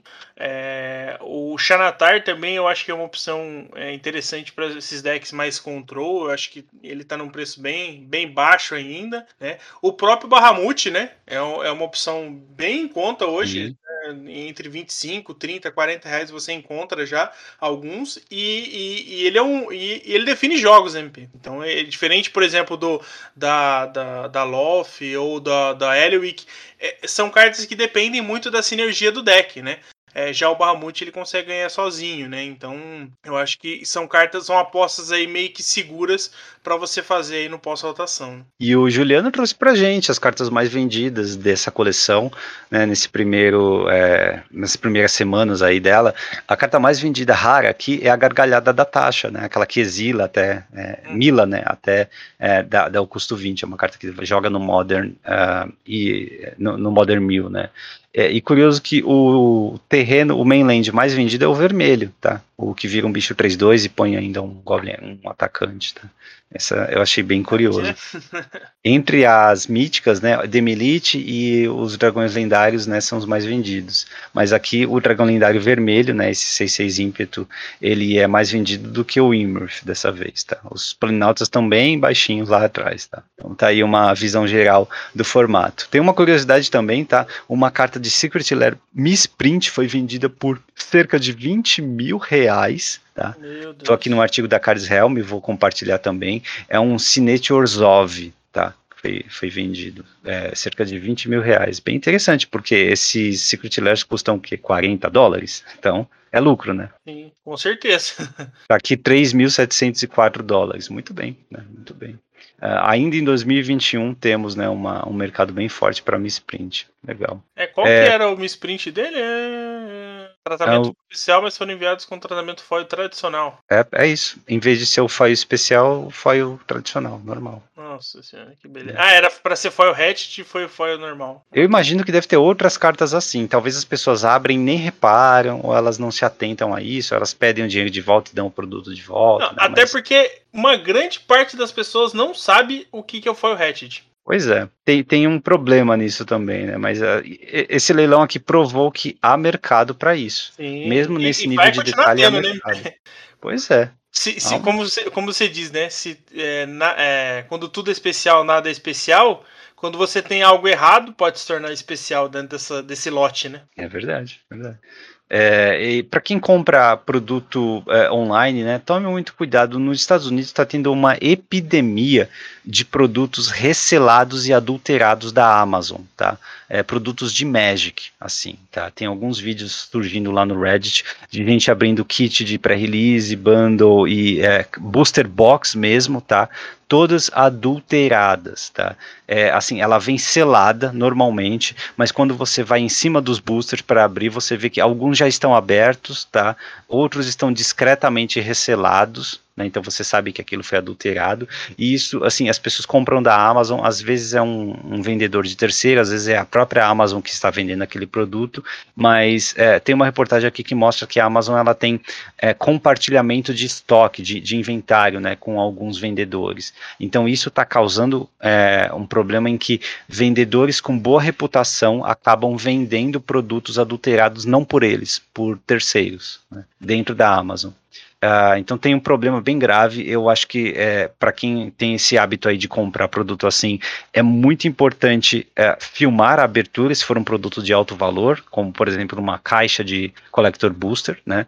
E também de analisar uh, cuidadosamente a embalagem do produto quando você receber. Nós parecemos crianças na, na, na manhã de Natal, né? Abrindo produtos assim, mas é bom tomar cuidado se for algo de alto valor agregado, tá? Porque a decepção é muito grande quando ele é bem, ele é, é recelado, né? Você não vai abrir nada de valor e também não vai ter nem, às vezes nem como provar, né, que ele veio assim. Mas tenha um cuidado pessoal, né? Porque você é, pode perder fácil aí mil, dois mil reais, tá? Sim, é, é, é, infelizmente aqui no Brasil a gente já tem uma experiência similar, né, MP? É, os produtos é, podem passar pela alfândega e receber aquele, aquela etiqueta, né? Então ele já. Você já não tem aquele, aquela sensação né, de estar tá abrindo a caixa pela primeira vez. E aí já abre várias possibilidades, né, que a gente estava tá, discutindo no, no pré-cast, é, de, de, de, de, produtos alterados, né, de, de, a caixa nunca vai voltar, o booster nunca vai voltar para a mesma caixa, então você está afetando é. ali o equilíbrio que, que eventualmente pode existir, né, mas eu acho que é, filmar é a melhor saída, né, eu acho que, no geral, quando você for comprar algum produto de Magic, seja por loja, seja com, com ou até cartas avulsas que você compre com alguém, é sempre bom você filmar é, o unboxing, né? Fazer isso porque é, é, a sua oportunidade de você é, recuperar o seu investimento, né? A gente já viu várias situações aí que acaba não conseguindo ter aquilo de volta, né? Porque você não vai conseguir provar se foi você que estragou, se já veio estragado. Então acho que é uma dica que você pode seguir sempre, principalmente com esses produtos de alto valor, né? assim, algo vale que eu confio cegamente é booster fechado em GP quando eu tô ali para abrir o meu selado no GP ou um draft em GP, o juiz vem distribuir os boosters, cara. Uhum. Eu olho, eu assim, sem, sem nem pensar, eu começo a abrir e ver, porque confio completamente. Vem direto da Wizards, é tudo controlado, né? É, mas fora esse cenário aí, acho bom ficar atento. E a agenda de lançamentos tem a primeira Innistrad em 17 de setembro, onde vai ser o pré-release, tá? Então, se o pré-release é de 17 de setembro, um pouco antes, você tem o lançamento no Magic Arena, tá? Então tá, tá chegando, né? Não tá tão longe assim. Já tá aí, né? E, e aí vai ter dois, né? Em novembro vem Innistrad Crystal Vole, né? 19 é de novembro, Innistrad, verdade. Né? Então, Ó, a segunda, né? é, a segunda Nistrad, a gente vai, vai experimentar né, o, o, o, gostinho do passado, né, de ter coleções sendo lançadas aí é, divididas, né, em blocos. É, vamos ver como é que, que, a gente pode esperar, né? Se e o curioso, o, o curioso, Natal, né? O curioso é que é, além, apesar de ter essas duas coleções que normalmente só tem uma no final do ano, a Wizards não revelou ainda qual vai ser o Draft Innovation Set do, do segundo semestre, né? Se vai ter um set, se vai ter um produto de reprint e tal. É, eu imagino que seja um Draft Innovation 7, porque não, não teve, teve produto de reprint no começo do ano, né, com Time Spiral Remastered, e teve é, já o Modern Horizons 2. Então deve ter algum Draft Innovation 7, um talvez Battlebound 2 ou alguma coisa assim, um Double Masters 2, alguma coisa ainda no segundo semestre que eles não anunciaram, né? Ou de fato vão vão é, se basear em Secret Lair e em duas Innistrades para fechar o ano, tá? Vamos ver. Eles ainda não falaram nada. Espero que seja algo bom, né? Porque eventualmente pode ser algo que afete positivamente aí os, os eventos grandes do começo de 2022, né? Bem lembrado. A gente vai, bem lembrado. vai conseguir ter aí um, um GP ou qualquer circuito maior da vida aí presencial. Então, se você tem um produto bom aí sendo lançado em novembro, dezembro, janeiro. Anima, né? anima, né? Anima você a poder, oh. né, ter um, um, um, uma reunião bacana bacana aí, né? Poder investir alguma coisinha, pelo menos para poder ter um, um jogo físico mais interessante, né? Além dos, dos construídos aí. Decks de destaque. Agora, na fase de combate. Começando o combate, nós temos boas notícias, né? Sanduba compartilhou aqui, olha, ele fez é, dos 10 primeiros jogos do Mana Traders, ele fez 9 1, tá? É, o Mana Traders foi Modern, né? E ele jogou com um deck, uh, ele chama aqui quatro cores BTL Omni Shift. É, ele, ele colocou todas as cartas possíveis no, no deck, né? É, uh, pra entender assim, é um deck de ramp que também tem a Dryad, tá? Que ajuda. Tem Skip Shift também. Ele tem um NAF no topo da curva, uh, junto com Bring to Light, tá? Tem Valk e tem um Veredito Supremo, tá? Tem quatro Vrain Six e quatro Prismatic Engine. É isso. Então ele deve aqui. Uh, ah, ele tem quatro Valakuts também, né? Então ele tem algumas formas de ganhar o jogo, tá? Pode acelerar um, um Teobaldo, pode é, va tirar valor do ONAF, ele acelera um Teobaldo com Bring to Light, né, que ainda é um combo viável. Ele pode controlar no começo com Prismatic Engine Vrain 6 e também tem, obviamente, Escape Shift para Valakut. Além de ter um set de Trifere nesse deck, tá? Realmente parece um deck bem forte. Curioso é que é um deck modern, ele que tá usando cinco triomas, tá? Não é muito comum a gente ver tanto trioma assim em um deck modern, mas com tanta Fatland e sendo quatro cores por causa do ONAF, né? Ele tem como. Uh, ele precisa desses triomas mesmo, né? Então, bem bacana, fica a dica aí. Vou deixar o link aqui do deck dele, tá? É, e... escape, escape, Shift com Teferi é uma combinação bem chata, hein? É verdade. É, com o Trifere, né? Com o Trifere, isso. É, é, verdade. O Lucas Giggs também joga é, Modern, né? Ele foi campeão do circuito Manafix Modern.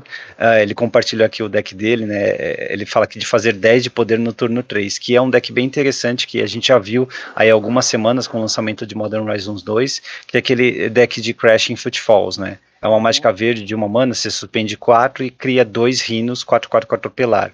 Só que o deck ele só tem é, é, a carta de cascata, né? Então ele consegue até jogar antes da cascata com os as aventuras, né? Tem o gigante e tem a, a, a, a como é que é o nome cara, em português da outra da azul a, eu, eu sempre esqueço. A. Ela, oi? Ah, não. não, não. Ah, você tá falando a Brazen Boar? A... Isso. É...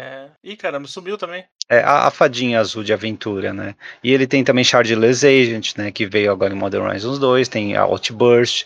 Então no começo do jogo ele interage, né? Ele tem Force of Negation também para parar combo. É, ele tem Sutileza, que é a, a encarnação azul. E ele consegue fazer de fato, fácil, fácil, 10 de poder no turno 3 com as mágicas de cascata dele caindo para Crashing Footfalls, tá? E ele ainda consegue controlar com fogo e gelo, comando críptico, Jace Mind Sculptor. É um deck realmente forte, né? Que usa bastante elemental.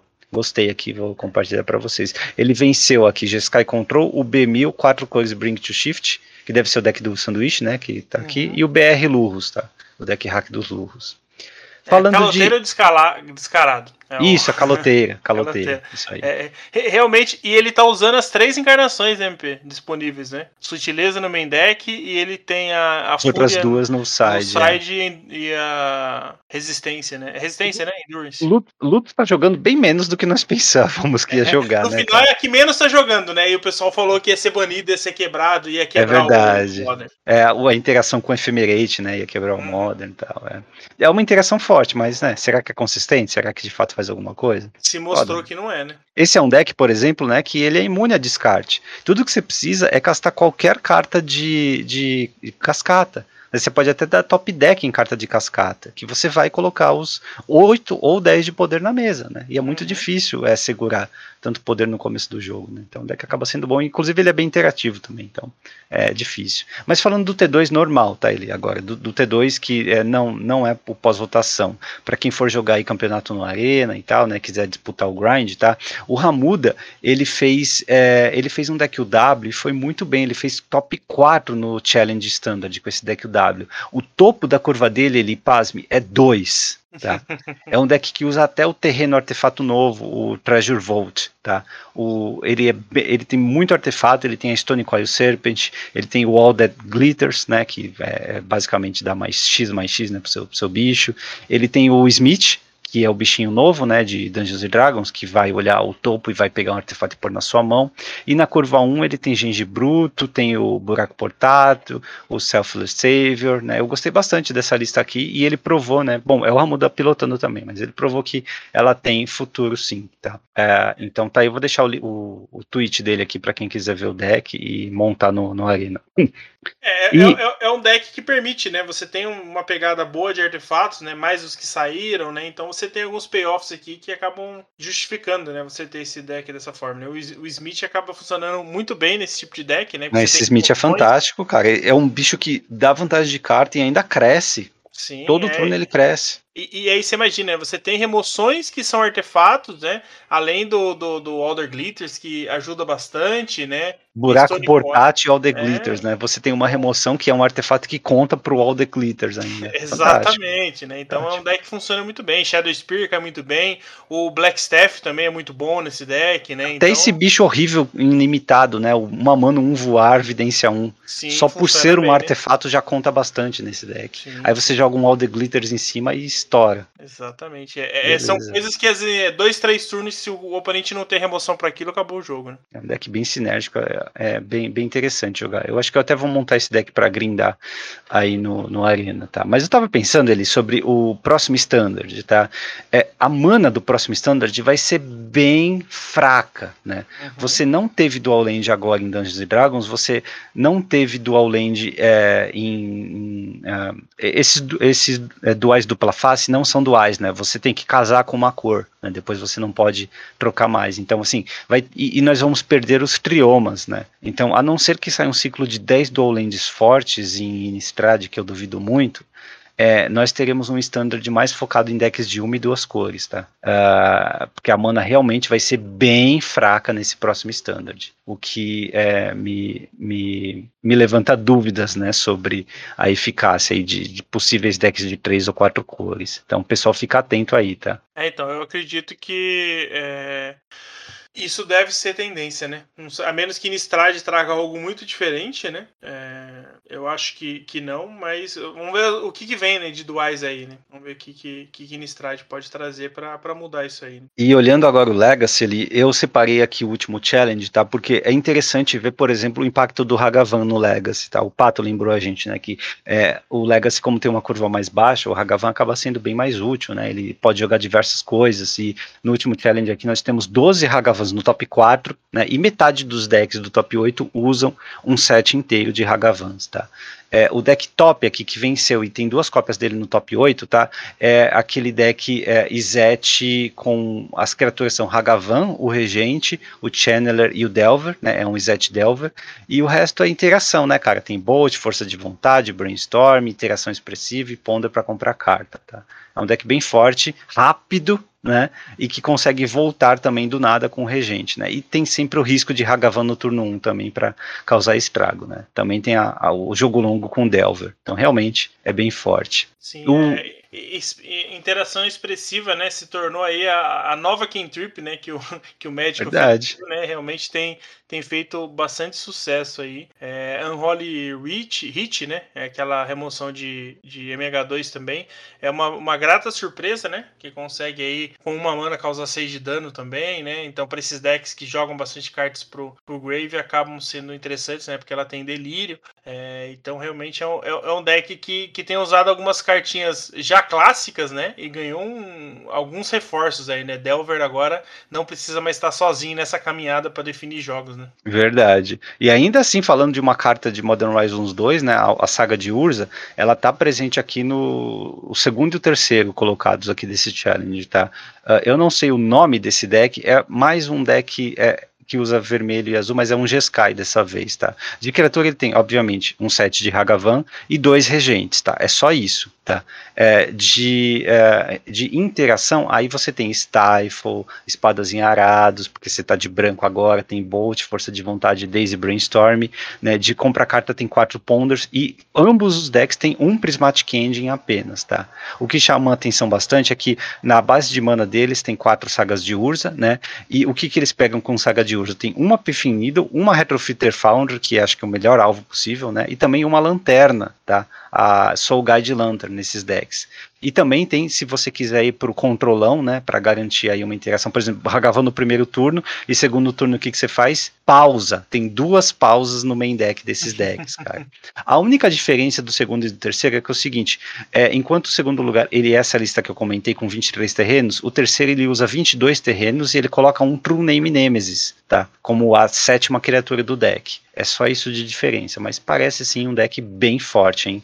Com Saga de Urza no seu potencial máximo aqui, com três grandes opções de artefato para pegar e obviamente ela mesma acaba sendo uma carta ótima para criar ameaças no campo de batalha. É uma bela saída, né? São três, é, como você disse, né? Três opções aí que lidam bem com muita coisa que o, que o metagame tem oferecido, né? Então, eu acho que nada mais justo, né? Do que você ter um, um deck assim é, fazendo resultado e, e, e, extraindo o melhor dessas cores, né? Eu acho que o Regente e o Hagavan aí acabam sendo é, opções interessantes, porque decks desse tipo sempre dependeram um pouco de Delver, né? Porque você não tinha é, outras criaturas que conseguiam definir jogos assim de curvas mais baixas e aí você consegue explorar agora outras possibilidades, MP. Acho que isso o Hagavan e o Regente oferecem para esses decks, né? Você não precisa ficar mais tão preso nessa shell de spells, né? E aí é claro que a saga de Urza é, joga isso para outro, outro nível, né? Com certeza. E se você tem Furacasco e quer jogar Legacy, né? Aí a gente pode comentar aí o quarto lugar aqui, que é um deck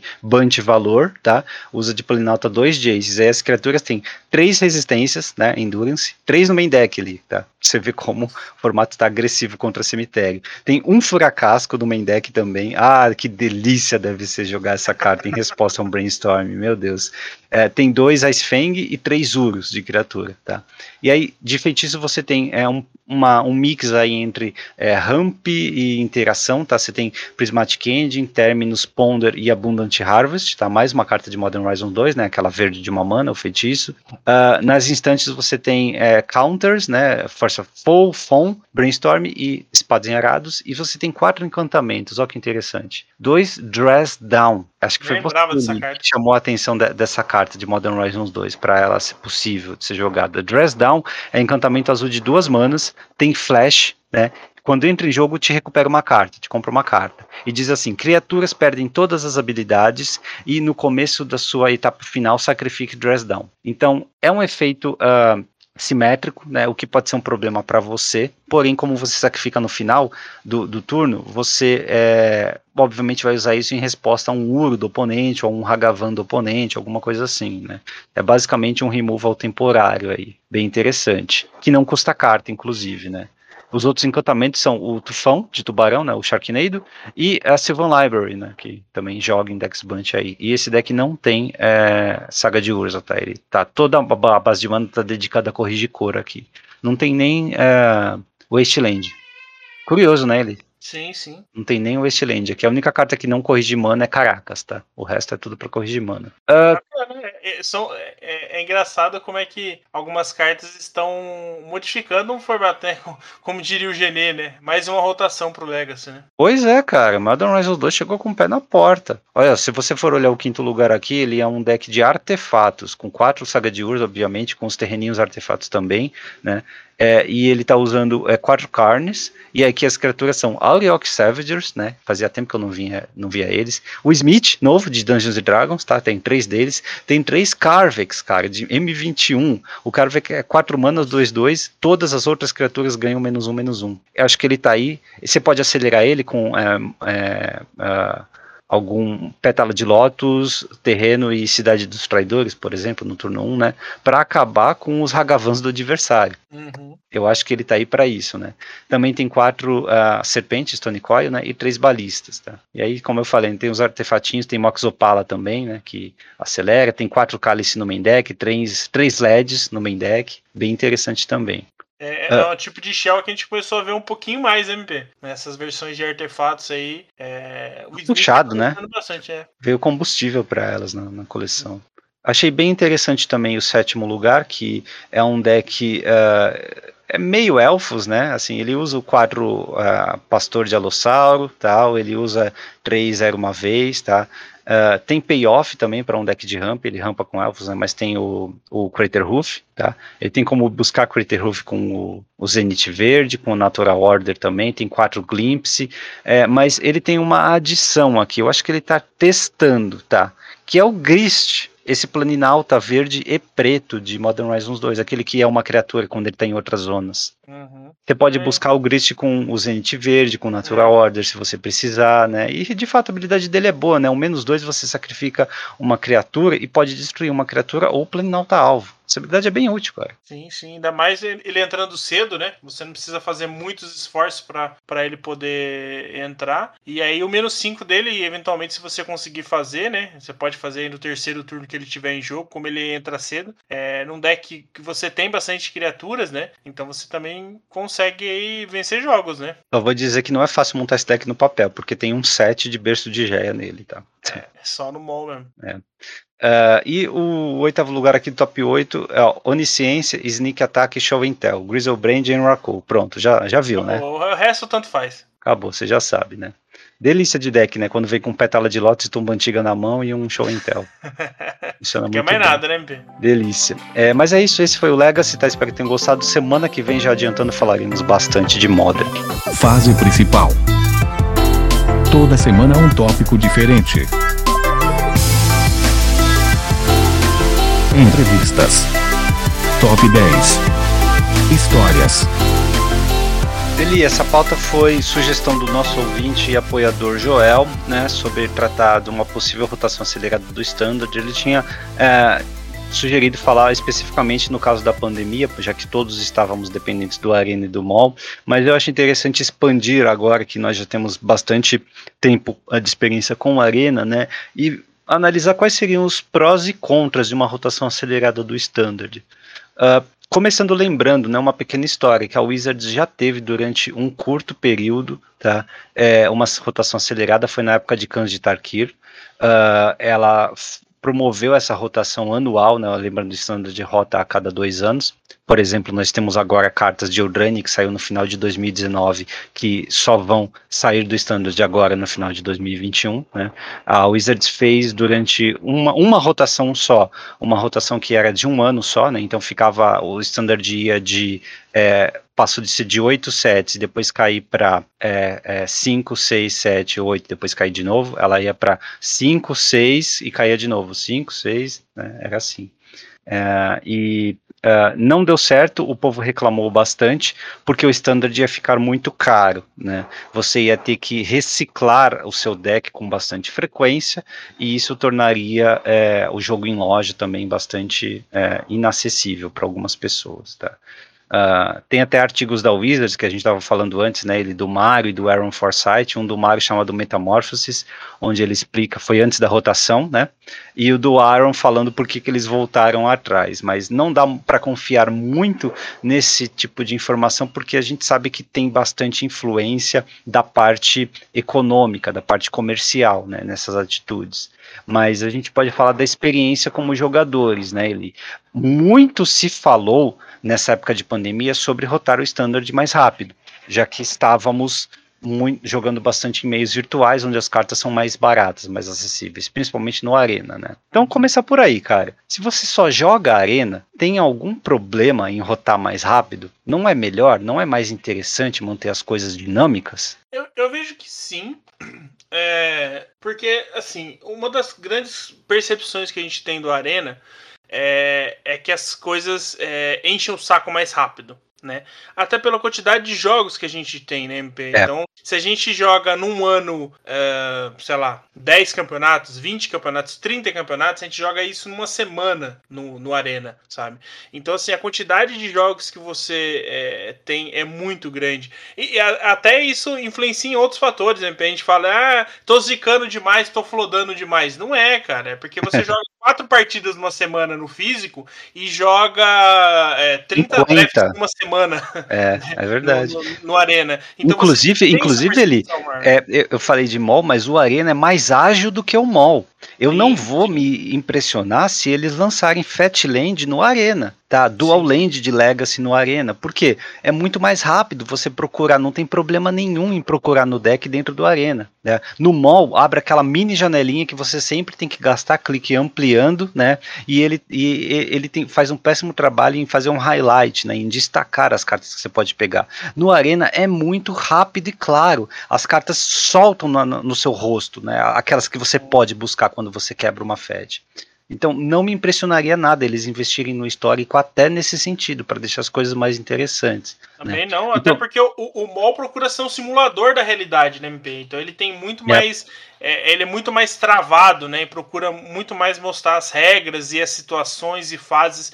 E o Arena é um jogo, né? É, acima de ser Magic, ele é um jogo virtual, né? Ele, então ele tem uma, uma, uma pegada de ser mais rápido, né? De, tra de trazer é, aspectos que favoreçam né, a quantidade de jogos, que você jogue mais jogos e eles sejam mais rápidos e intuitivos. Né? Então esse desgaste favorece, na sua opinião, a, a, a rotação acelerada anual do standard, né? Sim, sim, Uma outra certeza. coisa que, que eu acho que ajuda também é que permite que a Wizards erre a mão em coleções com mais frequência, como ela fez com Eldraine. Né? É uma coleção muito forte uh, que você errando a mão para o standard, você só, desculpa a palavra, você só caga o standard por um ano, em vez de uhum. ficar dois anos com essa peste de aventura empesteando o formato, né? impedindo que cartas novas apareçam e brilhem, ou que estratégias diferentes apareçam também. Né?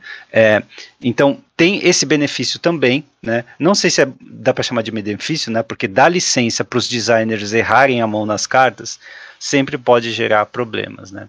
Mas é uma coisa interessante para se pensar. É, a, a, minha preocupação em, em, em, focar demais no digital para um T2 curto, por exemplo, é que vamos pensar na realidade do Brasil. É, as cartas, quando uma edição sai, sem contar a pandemia, né? Vamos pensar num período é, pré-pandemia. É, você não consegue cartas, mesmo com o lançamento da coleção, é, às vezes com 30 dias de que a coleção saiu. Então, isso também, é, se a gente for, for, ter todos esses problemas logísticos numa edição nova, que você considera que vai durar somente ali entre 9 e 12 meses, você já tem um dozeavos do, do período é, impactado por problemas logísticos, né? É, de é. distribuição. Isso nós estamos pensando em grandes centros, né? Em cidades do interior isso vai acabar afetando mais ainda, deve chegar a pelo menos uns dois meses. Então isso é um problema também. O que me faz pensar é que se isso acontecesse, é, o, o, o, T2 é, físico seria é, totalmente impactado. Né? Eu acho que a gente teria um problema sério aí para manter o T2, mais a realidade do Brasil, né? Já, considerando isso. Mas eu acho que em termos digitais, é, isso seria muito mais dinâmico, né? Porque, por exemplo, é, para quem não tá, está jogando T2, por exemplo, Sultai Ultimato ainda é um deck que tá aí. Alguém mais aguenta ver esse. esse só esse Sultai Ultimato e deck de Wynota. É só isso que eu vejo. O Yorion, né? É, é, na verdade, o Yorion e, o, é o... É, o jogam juntos, né? É, Eventualmente estão no mesmo deck. Então, cara, ninguém mais aguenta ver isso jogando. Mas, mas assim, a, a, agora indo para o outro ponto, é, eu monto um deck standard a cada rotação, um ou dois, sabe, para farmar apenas, já uhum. que eu uhum. só jogo limitado. Mas e quem joga campeonato? E quem precisa com frequência jogar, por exemplo, standard e histórico e não tem cartas coringa soltas né, disponíveis? Como é que pessoas assim vão conseguir é, aguentar o ritmo de rotação do standard a cada seis meses? Sabe, é, tem, tem uma pressão também em cima dessas pessoas, né? Porque muda tudo, certo? Uhum. É, assim, quando a gente tem a rotação atual, uh, é, eu tô falando seis meses, né? Mas é, é, um ano. Quando a gente tem a rotação atual, uh, você consegue dar uma vida de até dois anos. Ele dois anos é muito tempo para uma carta, para uma carta coringa, certo? Com um ano de rotação, é possível que você mude estratégias inteiras, decks inteiros. Não é apenas pegar o, o W que você tinha antes e atualizar né, quando sai entre uma coleção nova. Não, é possível que uma outra estratégia com outras cores mudem. Então lá vai você gastar é, dois sets de, de wildcard é, para fazer a base de mana de uma outra combinação de cor, para fazer as raras bombas, para fazer os removals. É pesado no Arena também. Será que o consumidor do Arena gostaria de pagar esse preço pela é, para ter um standard mais interessante? É, eu acho que aí você tem uma, uma, uma. Você afeta diretamente a economia do Arena. Né? Eu acho que caso é, se realmente existisse isso, é, você ia precisar, a Wizard ia precisar trabalhar na forma de premiação, eu acredito, sabe? Porque senão o jogo ia ser muito pay to win ou pay to play, pelo menos. Porque para você ter a disponibilidade para jogar aquilo, você ia precisar gastar mais. E ainda tem aquele grande problema que você não compra a carta diretamente, né? Você vai comprar o booster, ou você vai comprar é, gema para poder jogar eventos para poder ter acesso àquela carta. Né? E, e, eventualmente os campeonatos vão precisar, é, ou os campeonatos ou os eventos em si do Arena vão precisar premiar de uma forma que não premie, premie só cosmético, né? para que você consiga ter a chance de ter aquela carta. Então acho que todo essa, esse mercado ia precisar sofrer uma, uma alteração para oferecer melhores oportunidades para que as pessoas consigam essas cartas. Senão eu acho que a gente vai ficar mais restrito no sentido de que é, a pessoa vai jogar com o deck competitivo que exige menos raras, por exemplo. Eu acho que isso é, vai acabar acontecendo. Isso não é factível, né? Ele é, não, assim, em termos é... de competitividade, isso é horrível, né, MP? É, é, é bem complexo. Mas, Mas eu acho que é um sistema que, que, que, que, seria possível de mexer, eu acredito. Sabe? Mas e, e quando a gente vai pro papel, cara? A coisa piora bastante pro lado do jogador. Você está falando aí de cartas que custam 100, 80 reais e você precisa de sets delas, né? E dá uma validade de um ano apenas para a pessoa se aproveitar em campeonatos é bastante crítico para a percepção de valor que nós temos, porque a maioria de base de mana e de cartas boas de standard, elas não têm uma sobrevida em outros formatos. Então você realmente tem um investimento perdido aí, né? É, as pessoas ainda aceitam fazer isso numa janela de é, dois anos, porque é, tem é, expectativa, né, de é, ao longo de, de dois anos de, de recuperar um tudo isso. isso de, é, você tem mais campeonatos acontecendo, então você tem mais oportunidades de retirar premiação, né, se classificar para alguma coisa, para quem é competitivo e tal. Mas em um ano, né, reduz bastante. Não é, eu acho que não é reduzir pela metade as expectativas, é reduzir mais do que pela metade, porque é aquilo, você tem é, mudanças disruptivas no, no nível de poder da, da do, dos decks, né? Então você está falando não de adaptar, mas de mudar completamente a sua cor, a sua estratégia, enfim. Né? Você corre Até o risco porque... aí de, de, ter estándares desbalanceados, inclusive. Né? Assim, você hoje tem um standard é, polarizado, tá? Mas você sabe exatamente onde investir, o que pegar é, existe riscos com a, uma rotação acelerada da Wizards não conseguir prever isso, né? Não conseguir corrigir, né? É, não e... ter respostas, né? Decks não terem respostas efetivas contra é, algumas estratégias, por exemplo. Né? E banimentos são uma outra coisa, né, cara? Assim, num standard de dois anos, se algo é banido logo no início, você tem expectativa de ser desbanido ao longo dos anos também, né? É, uhum. Se algo de Eldraine tivesse sido banido com é, cinco meses da coleção lançada, você ainda tinha né, é, um ano e, e, e, cinco meses de novo de expectativa de algo ser dela da carta ser desbanida e aí você poder usar novamente. É, mas com um ano fica muito curto, né? Então qualquer banimento é um peso muito maior para o jogador também. Será que a gente coloca essa pressão adicional em cima do, do jogador? É, e, e, além de tudo, né? É, você tem mecânicas que não falam entre si, eventualmente, né, entre uma coleção e outra.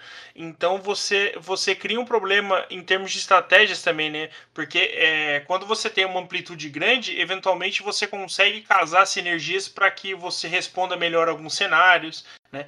E, quando você diminui isso, fica mais difícil né? você oferecer respostas contra algumas, é, alguns padrões. Então, assim, claro que a gente está trazendo um, um perfil em relação ao que a gente tem hoje de coleções do T2, né? Então eu, eu acho que se, se, se fosse ter isso, a gente ia precisar de mais coleções estilo DD, estilo Core 7. É, coleções com power level um pouco mais baixo para tentar igual, eh, deixar os decks um pouco mais iguais. Porque se a gente só tivesse é, estilo Icória, estilo é, é, Eldraine, a gente ia ter é, um, um T2 bem complicado de lidar. Oh, tipo, 4 mas, Eldraine, sabe? Mas ve, veja bem, é, se você tem um standard menor, você consegue planejar as sinergias melhor entre as Com cartas. Com né? certeza. Né? O, e o standard de mudança de desenvolvimento, eu acredito. Um standard, em vez de sair de um topo de oito coleções, ele sa sairia para um topo de seis coleções, um pico de seis coleções, né? Ficaria sempre é, cinco, seis, cinco, seis coleções. Então, hoje, por exemplo, né, se nós tivéssemos uma rotação anual, Icora e Eldraine estariam fora do standard, né? Você estaria num pico aí com dois core sets e Zendikar, Kaldheim Teros, né? É mais fácil planejar para estándares menores né? e uhum. conectar os temas e tal entre uma coleção e outra. Porém, a questão de novo, né? Vale a pena pagar esse preço, né? O preço econômico do, do, do curto, da curta validade dessas cartas para ter um standard mais interessante? É, eu não falou... jogo, eu não jogo no papel E o pouco que eu jogo no Arena, para mim, vale a pena. Eu não me incomodo com isso, porque eu prefiro algo mais interessante, mudanças de decks, e não me incomodo em gastar as poucas wildcards que eu tenho, porque eu não uso mesmo de qualquer jeito. Né? Então, para mim, vale a pena, as coisas ficam bem mais interessantes. Eu acho que também é bom lembrar que valoriza a capacidade de deck building das pessoas, que a Wizards vem, não é a Wizards, né, mas a comunidade vem minando essa capacidade, vem se auto-sabotando há muito tempo, né?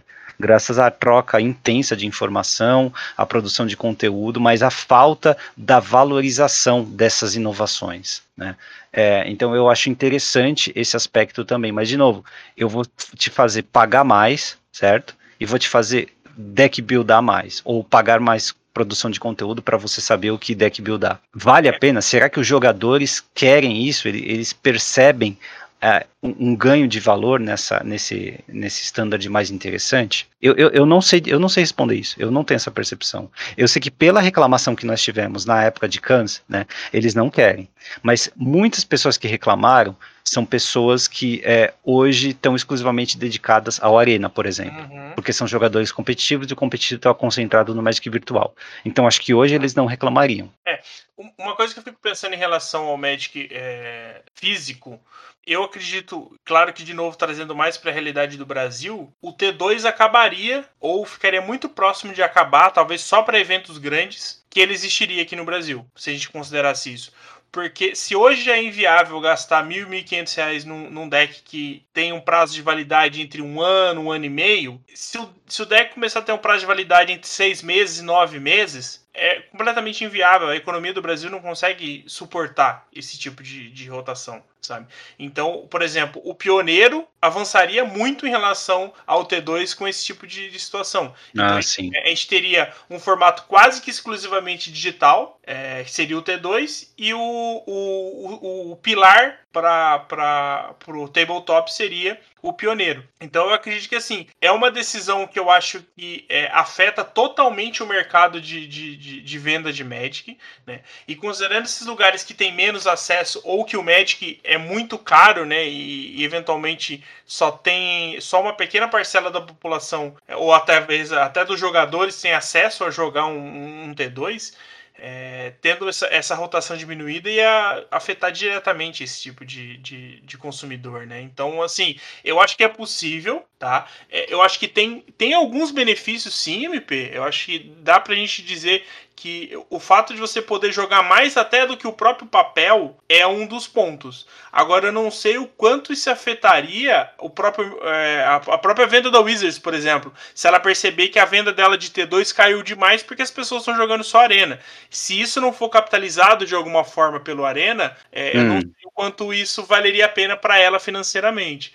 Mas assim, se for, for, se for criado, né, se for desenvolvido uma forma de que isso é, afete é, não tanto, eu acho que é, é, algo que eu veria. Ó, T2 você só joga no Arena. É, é, é só joga entre aspas, né? Ele é totalmente disponível para você jogar no Arena. Você está falando de, de, um pilar. Isso me parece meio tópico, porque você está falando de um pilar da Wizards, né? Standard é o que vende carta. Entendeu? Eles produzem muito, é o que é, é o que gera necessidade do pessoal draftar, é o que é jogado nos maiores torneios, é o que vende carta. Eles precisam produzir um set a cada três meses, precisam gerar demanda para esse set. Uhum. Poderiam até vender mais, iriam vender mais, né, se fosse de uma rotação acelerada. Então, qualquer alternativa que pense no consumidor final, é, assim, reduzindo a chance de venda de produto para Wizards, eu acho que não convém para a empresa. Eles já mostraram, são claros nisso, né? Eles não, não fariam. O que convém talvez especular é o seguinte, ó. Nós reclamamos, tem que investir, que esse investimento perde tempo, mas veja bem, se você a cada coleção que sai, você vai atualizar o seu deck. A não ser que o standard esteja muito quebrado, né? Mas você não vai ficar com o deck, o mínimo de coleções de standard de hoje é 5. Né? Você não vai ficar com o deck apenas com aquelas cinco coleções até chegar à oitava. Você vai ficar investindo mais, né? Então, a, a sua reclamação não é, não faz sentido reclamar que você tem que continuar investindo. A reclamação legítima é que é, continuar investindo né, é, no nível em que uma rotação acelerada pede é inviável para você. E realmente eu não sei se é o caso de, desses jogadores. Né? Uh, e assim, pensando no caso brasileiro, se a maioria dos brasileiros estão no Arena, não deve ter tanto problema assim.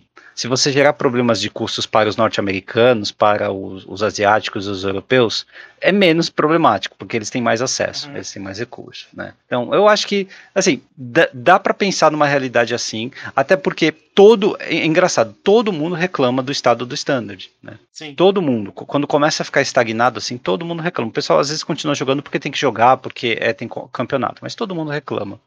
Uma alternativa para isso é a Wizards banir cartas com mais frequência para regular esse standard. Falaram, por exemplo, em banir Eldraine, ou banir as principais cartas de Eldraine. Né? Falou-se muito sobre isso nos últimos meses, né? porque as cartas empesteiam, dominam o formato. Falou-se sobre energia também na época de, de uh, Kaladesh, né? que também fazia a mesma coisa com o formato. Mas, assim, uh, a possibilidade, a expectativa de banir diversas cartas ou até coleções inteiras a cada três meses, ela é tão. Uh, ela induz um nervosismo e uma instabilidade que é muito melhor, na minha opinião, você ter a certeza de cair né, dois sets por ano uhum, do que você concordo. ter essa instabilidade aí. Tá? É... Você aposta na certeza do que na incerteza, né? Você sabe que não vai ter. Diferente de pode ser que tenha, né? E outro, o comitê da Wizards pode errar também. Eles podem decidir claro. banir as cartas erradas, ou desbanir as erradas, ou banir a mais, né? É, varia bastante, sabe? Você vai tomar bala perdida, se esse for o caso. Mas uma alternativa que também foi levantada é manter o standard sempre com oito ou sete coleções, e a cada coleção que sai, banir a última. Então fica uma rotação constante do standard. A cada três meses cai a última coleção. O que você acha disso? Cada três meses cai só a última, em vez de ficar variando de 5 para 8, né? Isso. Vai ficar aí sempre 7 ou 8, né? Ficar sempre 7 ou 8 coleções. Aí varia, varia com a opção que você toma, né? Mas, por exemplo, é. se nós tivéssemos assim hoje, né? É, com o lançamento de DD, poderia cair, digamos, se for sete coleções, né? Cairia o Drain, uhum. sabe? Ou se você manter, é, quiser manter é, oito coleções, não cai nada, né? Mas aí com o lançamento de Innistrad no final do ano, cai o Drain. E aí você mantém Icória, Teros e tudo mais, né? O que, que é, você acha? É, é um meio interessante de, de enxergar, né? Só que é, eu acredito que você vai ter menos variedade, né? Porque os decks vão ficar mais. É, você tem me, menos saídas e menos entradas, né? Então você consegue adaptar melhor estratégias. É... Assim, você dá uma vida útil de Maior, dois. De, de um, um ano e pouco, um ano e meio, mais ou menos, para cada coleção fazendo dessa forma. Mas você cria uma regularidade nessa rotação. Né? Como caiu uma única coleção, é, aos poucos as suas cartas vão deixando de ser úteis no standard. Né? Mas não é uma, uma transformação disruptiva, como é uma rotação onde caem uh, duas coleções né? de uma única vez. Ou quatro coleções, como vai cair no final desse ano. Né? Vai cair o Core 721, Teros e Core e Eldraine. É, é disruptivo completamente, né? muda todo o standard. Então, caindo uma coleção a cada três meses, pode ser que ajude você a se adaptar, a regular e cria também um, um ambiente extremamente versátil, né? Sempre vai ter mudança, assim, sempre. Né? É, e, e, sempre vai ter, vai ter interesse no, no formato desse. Mas ainda gera o problema é. né, de, de, uma, de, uma, de uma validade é, re, reduzida das suas cartas. O que, que você acha? É, eu, eu acho interessante, eu acho que é, é uma forma interessante de você ver porque é, vai forçar um pouco é, a estruturar melhor alguns decks, né? É, porque você vai ter uma disponibilidade maior de cartas sempre, né? Então, por exemplo, começo de rotação sempre tem deck agro rodando. Então, se, exemplo, se você tem um evento grande, você sabe que você vai, sempre vai ter um mono red rodando, dependendo se vai ter um mono white ou mono green rodando, porque são estratégias viáveis no começo de rotação, porque você tem menos sinergias e etc, etc. Você já não vai ter mais isso, né? Você é. já vai ter é, é, padrões é, já fixados de decks, de tipo de arquétipos e coisas do tipo, e você vai ter que adaptar com algumas cartas que caíram. Então você não tem mais aquele mass remove, você vai ter que colocar um, um outro, você não vai ter mais é, aquela, aquela criatura no topo de curva, você vai ter que colocar uma outra, né? Então talvez fazer pequenas adaptações. aí sim eu acho que você consegue manter. Ah, eu, eu gosto de jogar de UW. Mantendo desse jeito, teoricamente você consegue manter sua base UW sempre. Essas pequenas adaptações que você comentou são exercícios de deck building. Vai, isso aí vai. Deck building é importante, é legal também. Vai, vai obrigar a pessoa a refletir sobre o próprio deck ou a consumir conteúdo né, mais frequentemente sobre qual deck pilotar. Então tem essa parte boa. No papel, uma rotação de uma coleção a cada três meses não geraria um custo né, muito, muito maior para as pessoas. O problema é que você ainda carregaria problemas com cartas ou mecânicas específicas durante muito tempo, né? já que um set ficaria quase dois anos uh, uh, vivo. Né? Mas uma vantagem disso, MP, é que, por exemplo, a pouca experiência que eu tive no T2 é que, e isso até adquirindo de outros jogadores, é que assim, você tem seu deck lá T2, você tem um Rakdos, por exemplo. Você sempre está comprando cartas de outras cores que se aliam a esse tipo de, de estratégia ou de opções que você pode ter, para quando o seu deck eventualmente cair ou sair uma nova coleção, você não perder, você não ficar sem deck. Você tem uma base já pronta. Então você está investindo sempre. O fato de você sempre é, cai uma coleção e já sai outra, vai te manter é, é, exigindo né, um investimento, mas você consegue fazer um investimento é, menos especulativo, porque você já tem uma base sólida e você consegue só ir adaptando ela a cada, me a cada três meses. Eu acho hum. uma saída bem interessante para a sobrevida do T2, principalmente no tabletop. É, eu, eu, eu, sou da opinião, assim, refletindo sobre o assunto, ele, que eles poderiam uh, testar uma rotação acelerada do standard uh, de um ano, tá? Novamente, porque agora é uma outra realidade do que nós tínhamos né, em 2014, 2015. É, agora o Arena ele ajuda a quebrar os formatos muito mais rápido, então a saúde dos formatos e a, a vida das inovações ela é muito mais curta hoje. Por uhum. conta disso, acho interessante também, né? Tem que deixar os formatos interessantes.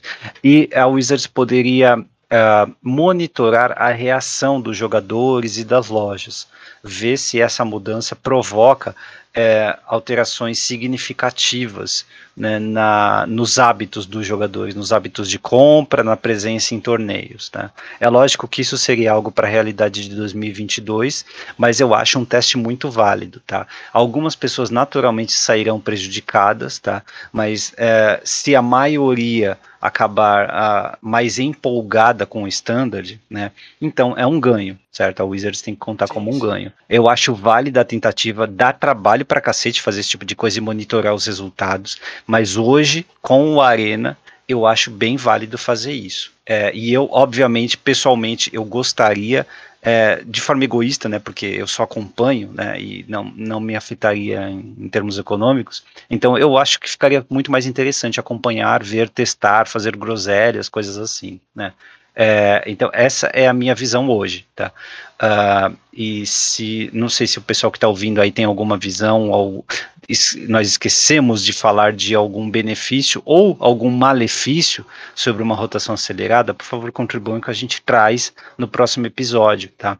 Uh, mas para mim, ou ele é essa visão, assim, convém sim fazer um novo teste. Sim, eu também acho. Eu acho que é, a gente precisa de um chacoalhão, mas novamente, né? Eu acho que o mercado brasileiro funciona dif muito diferente do norte-americano, do europeu e do asiático, né? Em relação ao acesso das cartas, principalmente pelo poder econômico que a gente precisa ter para conseguir manter um, um, formato competitivo. Né? Então, eu acho que é, a gente acabar tendo que balancear as coisas de forma, pesar as coisas de forma diferente, né, MP?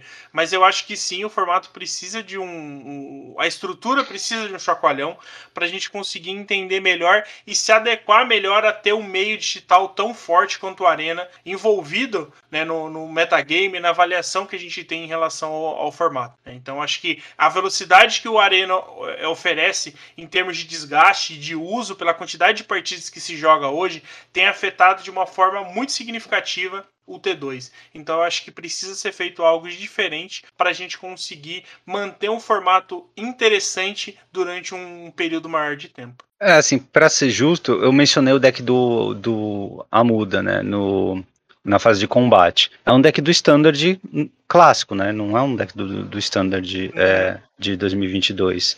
E assim, é uma inovação, pegou carta, muitas cartas de Dungeons and Dragons e provocou uma inovação, fez top 4 no challenge, sabe? Uh, então, assim, não, não, não, não estamos dizendo que não é possível se divertir, não é possível ter coisas novas e interessantes, excitantes, uh, com o modelo atual, mas a frequência dessas coisas, ela obviamente é reduzida, né? E ainda assim não tira o fato de que o Ramuda na trajetória dele enfrentou diversos decks, diversas partidas que eram previsíveis, que ele já estava cansado de enfrentar, né? Com as cartas de Eldraine, por exemplo, ou os companheiros de Icória. Uh, então pensando assim, né? Acho válido sim gostaria de ver isso, né? E obviamente é, o Arena ele é uma ferramenta que facilita bastante a aceitação de políticas assim. Uma outra coisa, né? Só para terminar, que na época que eles fizeram o teste ali, nós ainda estávamos no na mentalidade de blocos, né? De blocos de três coleções, inclusive. Uhum. Né?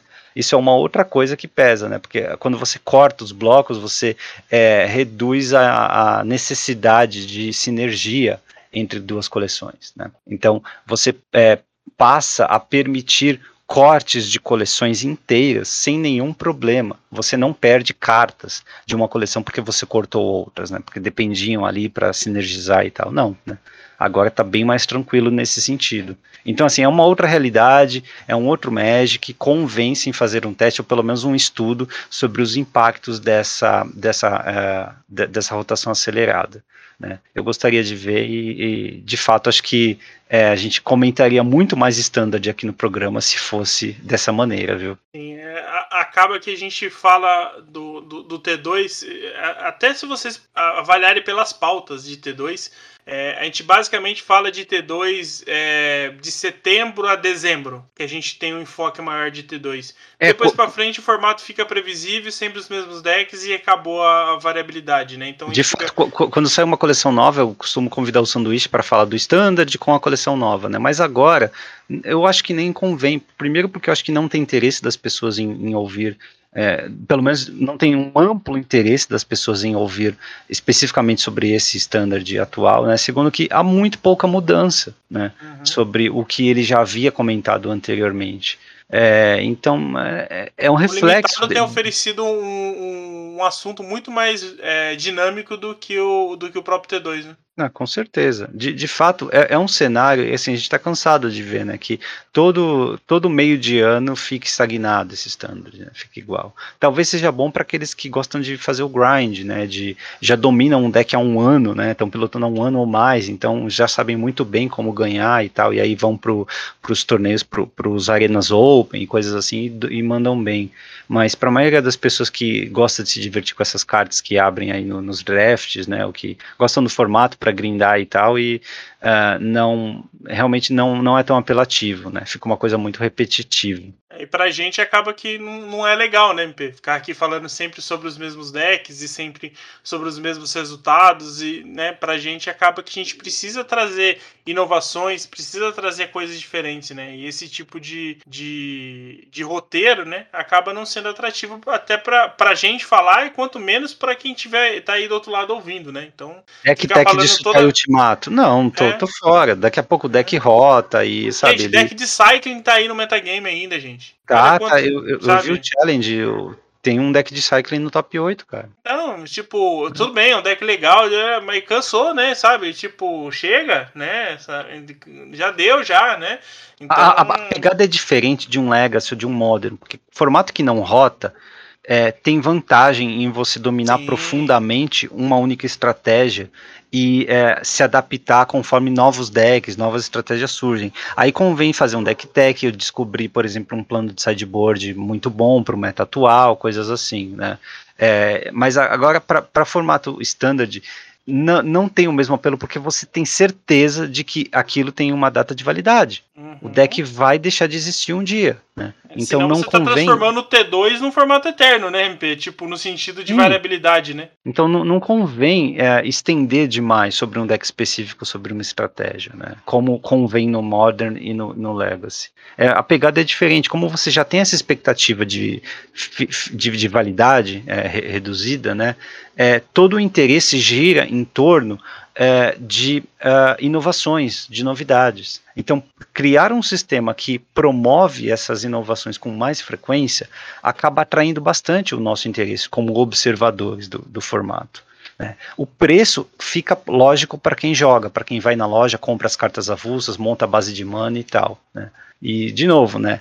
Precisa novamente de um estudo, né, de talvez uma experiência prática para saber se as pessoas estão dispostas a pagar esse preço, né? É, eu, eu acho que é necessário, se faz necessário ter alguma, alguma é, visão diferente em relação a isso. Acho que a gente está num momento que o Arena chegou para ficar, né? E ele tem afetado diretamente a forma como o metagame evolui. E eu acho que o sistema que a gente tem hoje não não, não suporta, né? É, ele não consegue se manter saudável durante muito tempo no, no, no formato que ele está atualmente. Muito bem, então concluímos. Quem tiver contribuições, por favor, mande para a gente nas redes sociais, tá? Twitter, dos Cast, Facebook também, Instagram, que aí a gente comenta aqui no próximo episódio, tá? É porque então, é, muito extenso o assunto, né, MP? E ele tem uma, uma, uma pitada de, de pessoal, né? Eu acho que das experiências de cada um afeta bastante a visão sobre esse assunto, né? Então acho que é bacana o pessoal é, realmente passar, né? A visão que cada um tem e, e, e, como isso afetaria, né? A realidade deles. Né? Acho que é importante entender vários lados dessa, dessa situação. Fase final. Para você que já está de saco cheio frase da semana vem do Alexandre, ele diz para mim o histórico também tá bem cagado. E olha que o Alexandre é um cara que joga há muito tempo, é, joga quase que só histórico. É, ele não liga para Muxus, tá? Como eu odeio essa carta. É, e para ele estar tá falando isso é porque realmente não tá legal. Ele falou depois do ban, né? Se eu não me engano. Sim, sim. É, curioso. É, não, mas tem umas coisas ainda para serem corrigidas. Mas como o histórico tá recebendo cartas o tempo todo, né? Agora, daqui a duas semanas vai receber. Duas, não, três, três semanas vai receber o o Jumpstart novo, então, né, deve mudar profundamente também, deve ficar degenerado, tá? Mas é um formato divertido de, de assistir, de, de cobrir. Como ele não é um formato no papel, a gente não dá tanta atenção para ele aqui, né? Mas eventualmente precisa comentar sim, porque ele é o formato que a Wizards está optando por promover na no Arena, quando ela tem o campeonatos mundiais, né? Campeonato mundial, Pro Tour, coisa do tipo. Uhum. Né? É, e a resposta do... precisa de um foco, precisa de um foco, né, MP, melhor para poder trabalhar, mas ele está sendo bem dinâmico, né? Então eu, eu gostaria que tivesse um paralelo no papel, que a Wizards promovesse o standard, o limitado e o pioneiro, tá? Porque aí você uhum. teria todos os três formatos disponíveis no mall, no Arena e no papel. Para mim seria o ideal. Essa promoção do histórico aí, para mim, é equivocada. Apesar do formato parecer bem legal, bem divertido e é, diverso. Agora com ban, né? Mas para mim que eu... tem, que ter o, a, tem, tem que ter o papel perto. É, tem que ter o, o, equivalente no papel. Vamos ver o que, que o, o, o pós-pandemia vai trazer pra gente aí, né? Pois é. E a, a resposta do quiz da semana? Ele, qual foi o primeiro planinauta a não ter nenhuma habilidade de colocar marcador? Puxa vida. Era tudo zero ou menos. Já usei o pronome aqui, né? O Planinauta. Não sei. A Jane? Nossa, que é a Jane que você tá pensando? Não, não sei. Chutei só. é Sarkan o Louco. Ah, é verdade. É, Rakdos. Ele é Rakdos, né? Verdade. É, ele se dava dano o tempo todo, mas também tinha uma. Te dava vantagem de carta, podia colocar dragão, enfim, né? Sarkão Louco foi o primeiro disso, né? Quando nós olhamos, nossa, que, que inovação, né? Assim quando, como nós fazemos quando olhamos o Jace Mind Sculptor, nossa, quatro habilidades, que inovação. Aí veio o Garruk dupla face, nossa, cinco habilidades, que inovação. Agora veio Guerra da Centelha, é, habilidade passiva, nossa, que inovação. Então, mesmo dentro de Planaltas, eles continuam inovando. É, cada vez mais, né? Agora tem o, o Teobaldo, né? Que é criatura e planinauta. Pois é. Já tinha em, em, em, Origins, né? Mas agora a criatura ainda é. é o, o, foco ainda é diferente, né? Eu acho que é, realmente estão conseguindo inovar nesse tipo de, de, de, permanente, né? Que muitos defendem que nem deveria existir. Né? Pois é, cara. Essa é a realidade. É, muitos não, né? Acho que são poucos. Eu sou um deles. Eu não gosto de planinauta, não, cara. Prefiro mais que sem planinauta. Ou com planinautas bem é, localizados, como a primeira Nissa, por exemplo, como o Teobaldo também. São planinautas ruins. Nada, de, que... nada de trifere, né? Não, nem ferrando, não. não. Acho que até o Wizards tem. Nem o Teferão, né? Não, esse tipo de planinauta não. Muito forte. Mas enfim. É, a, aliás, estou atualizando o cubo, cara. E é, com Modern Horizons 2 tá absurdo, viu? É muita carta para cubo, tá faltando slot. E tem 722 cartas no meu cubo. É, o, o, negócio, MP, é parar. É, igual você fez com as lendas. Cria um, um, um corte, é, daqui pra frente eu só monto outro cubo. Não tem como mais atualizar, sabe? É, tipo... Mas depois você vê um Hagavan e fala, pô, como é que eu vou sentar pra jogar um cubo vintage sem o Hagavan, sabe? O pessoal então, vai, vai, ter, vai ter é, expectativa é. de ver essa carta lá. Vai, vai, vai, ficar, vai ficar difícil, que aí vai chegar um ponto que você não tem mais o que tirar mais, né? É, então, tem, tem que tirar cartas que você considera boas e clássicas para colocar. Eu odeio tirar carta old frame ou carta clássica que tá no cubo há anos, sabe? Desde a concepção dele para colocar uma carta nova de Modern Horizons 2, mas uh, é, é, a expectativa de quem abriu um booster de vintage cubo, né? O pessoal vai esperar ver um Hagavan da vida, nos terrenos talvez uma saga de Urza, né? Então é. tem um monte de coisinha que tem que, que sair, infelizmente. É, é triste, cara, é triste. É, tem cartas que eu não gostaria de tirar, mas eu sei que pessoal vai brigar comigo se eu não tirar, né? Montar cubo vintage eu acho que é, é um desespero. Eu acho que é mais fácil você montar cubo de blocos, de coleções e temáticos de alguma coisa e ficar assim, porque eu acho que você vai passar menos dor de cabeça de, em colocar e tirar as coisas. É, mas tem umas coisas absurdas. Ah, eu tava vendo, é, acho que é o, é o, Commander Legends, né? Tem a corte azul. Cara, aquela carta é idiota. Uhum. Eu, eu, eu, eu sei porque eu uso o Jace Memory Adept, né? Já que é um cubo vintage, tem um monte de coisa degenerada, eu coloco o Jace Memory Adept também, né? Que o zero dele, ele é 5 manas, mas o zero dele me lá 10. A corte azul, ela é, ela é azul, ela é três manas, entra em jogo você vira o monarca. Se você for o monarca, na sua manutenção, o oponente mila 10. Ridículo isso. Três manas. Essa carta é ridícula, ele. É ridícula. Se o oponente não tiver presença de mesa, se tiver uns counters, uma force, alguma coisa assim, você ganha o jogo com ela, né? Inclusive, alguns reviewers de cubo mencionaram que não é aceitável colocar ela não, né? Pode deixar ela de longe porque ela não é muito divertida, muito justa. É, falaram e... mesmo do, do Jace. De fato, tem, tem situações em que o Jace Memory Adept é, e a espada azul também, a espada azul e verde, né? Uhum. Ambos Mila acabam 20, sendo né? injustos, porque duas, duas ativações já te garante a partida. Mas é, como você tá num formato que tem Black Lotus, Mox, né? É, então acho que tudo é válido, cara. Tudo é válido. Porque é, é, da mesma forma Black Lotus é injusto. É, sim, então, sim. pro Vintage é. É, pro cara, pro cara que combo Storm, eu acho que esse tipo de, de situação é, é normal. Eu acho que é, faz parte do, do, A ideia é realmente ter algo degenerado pra esses, desses formatos, né? Então acho é, que. É, e é teste, né, cara? Você deixa sim. lá uma cópia, nos jogos em que ela aparece, você analisa, pergunta o feedback de quem jogou, de quem jogou contra e tal, e depois tira se tiver muito zoado mesmo. Até porque não é, é são cartas que não vai ser todo mundo que vai conseguir é, criar um deck cinético para que essa carta ganhe jogos. Tudo bem que ela eventualmente ela vai ganhar jogo sozinho, né? Dependendo do tipo de deck que você monta. É, só, só por te deixar um monarca já vale a pena pôr a carta é. no deck. Né?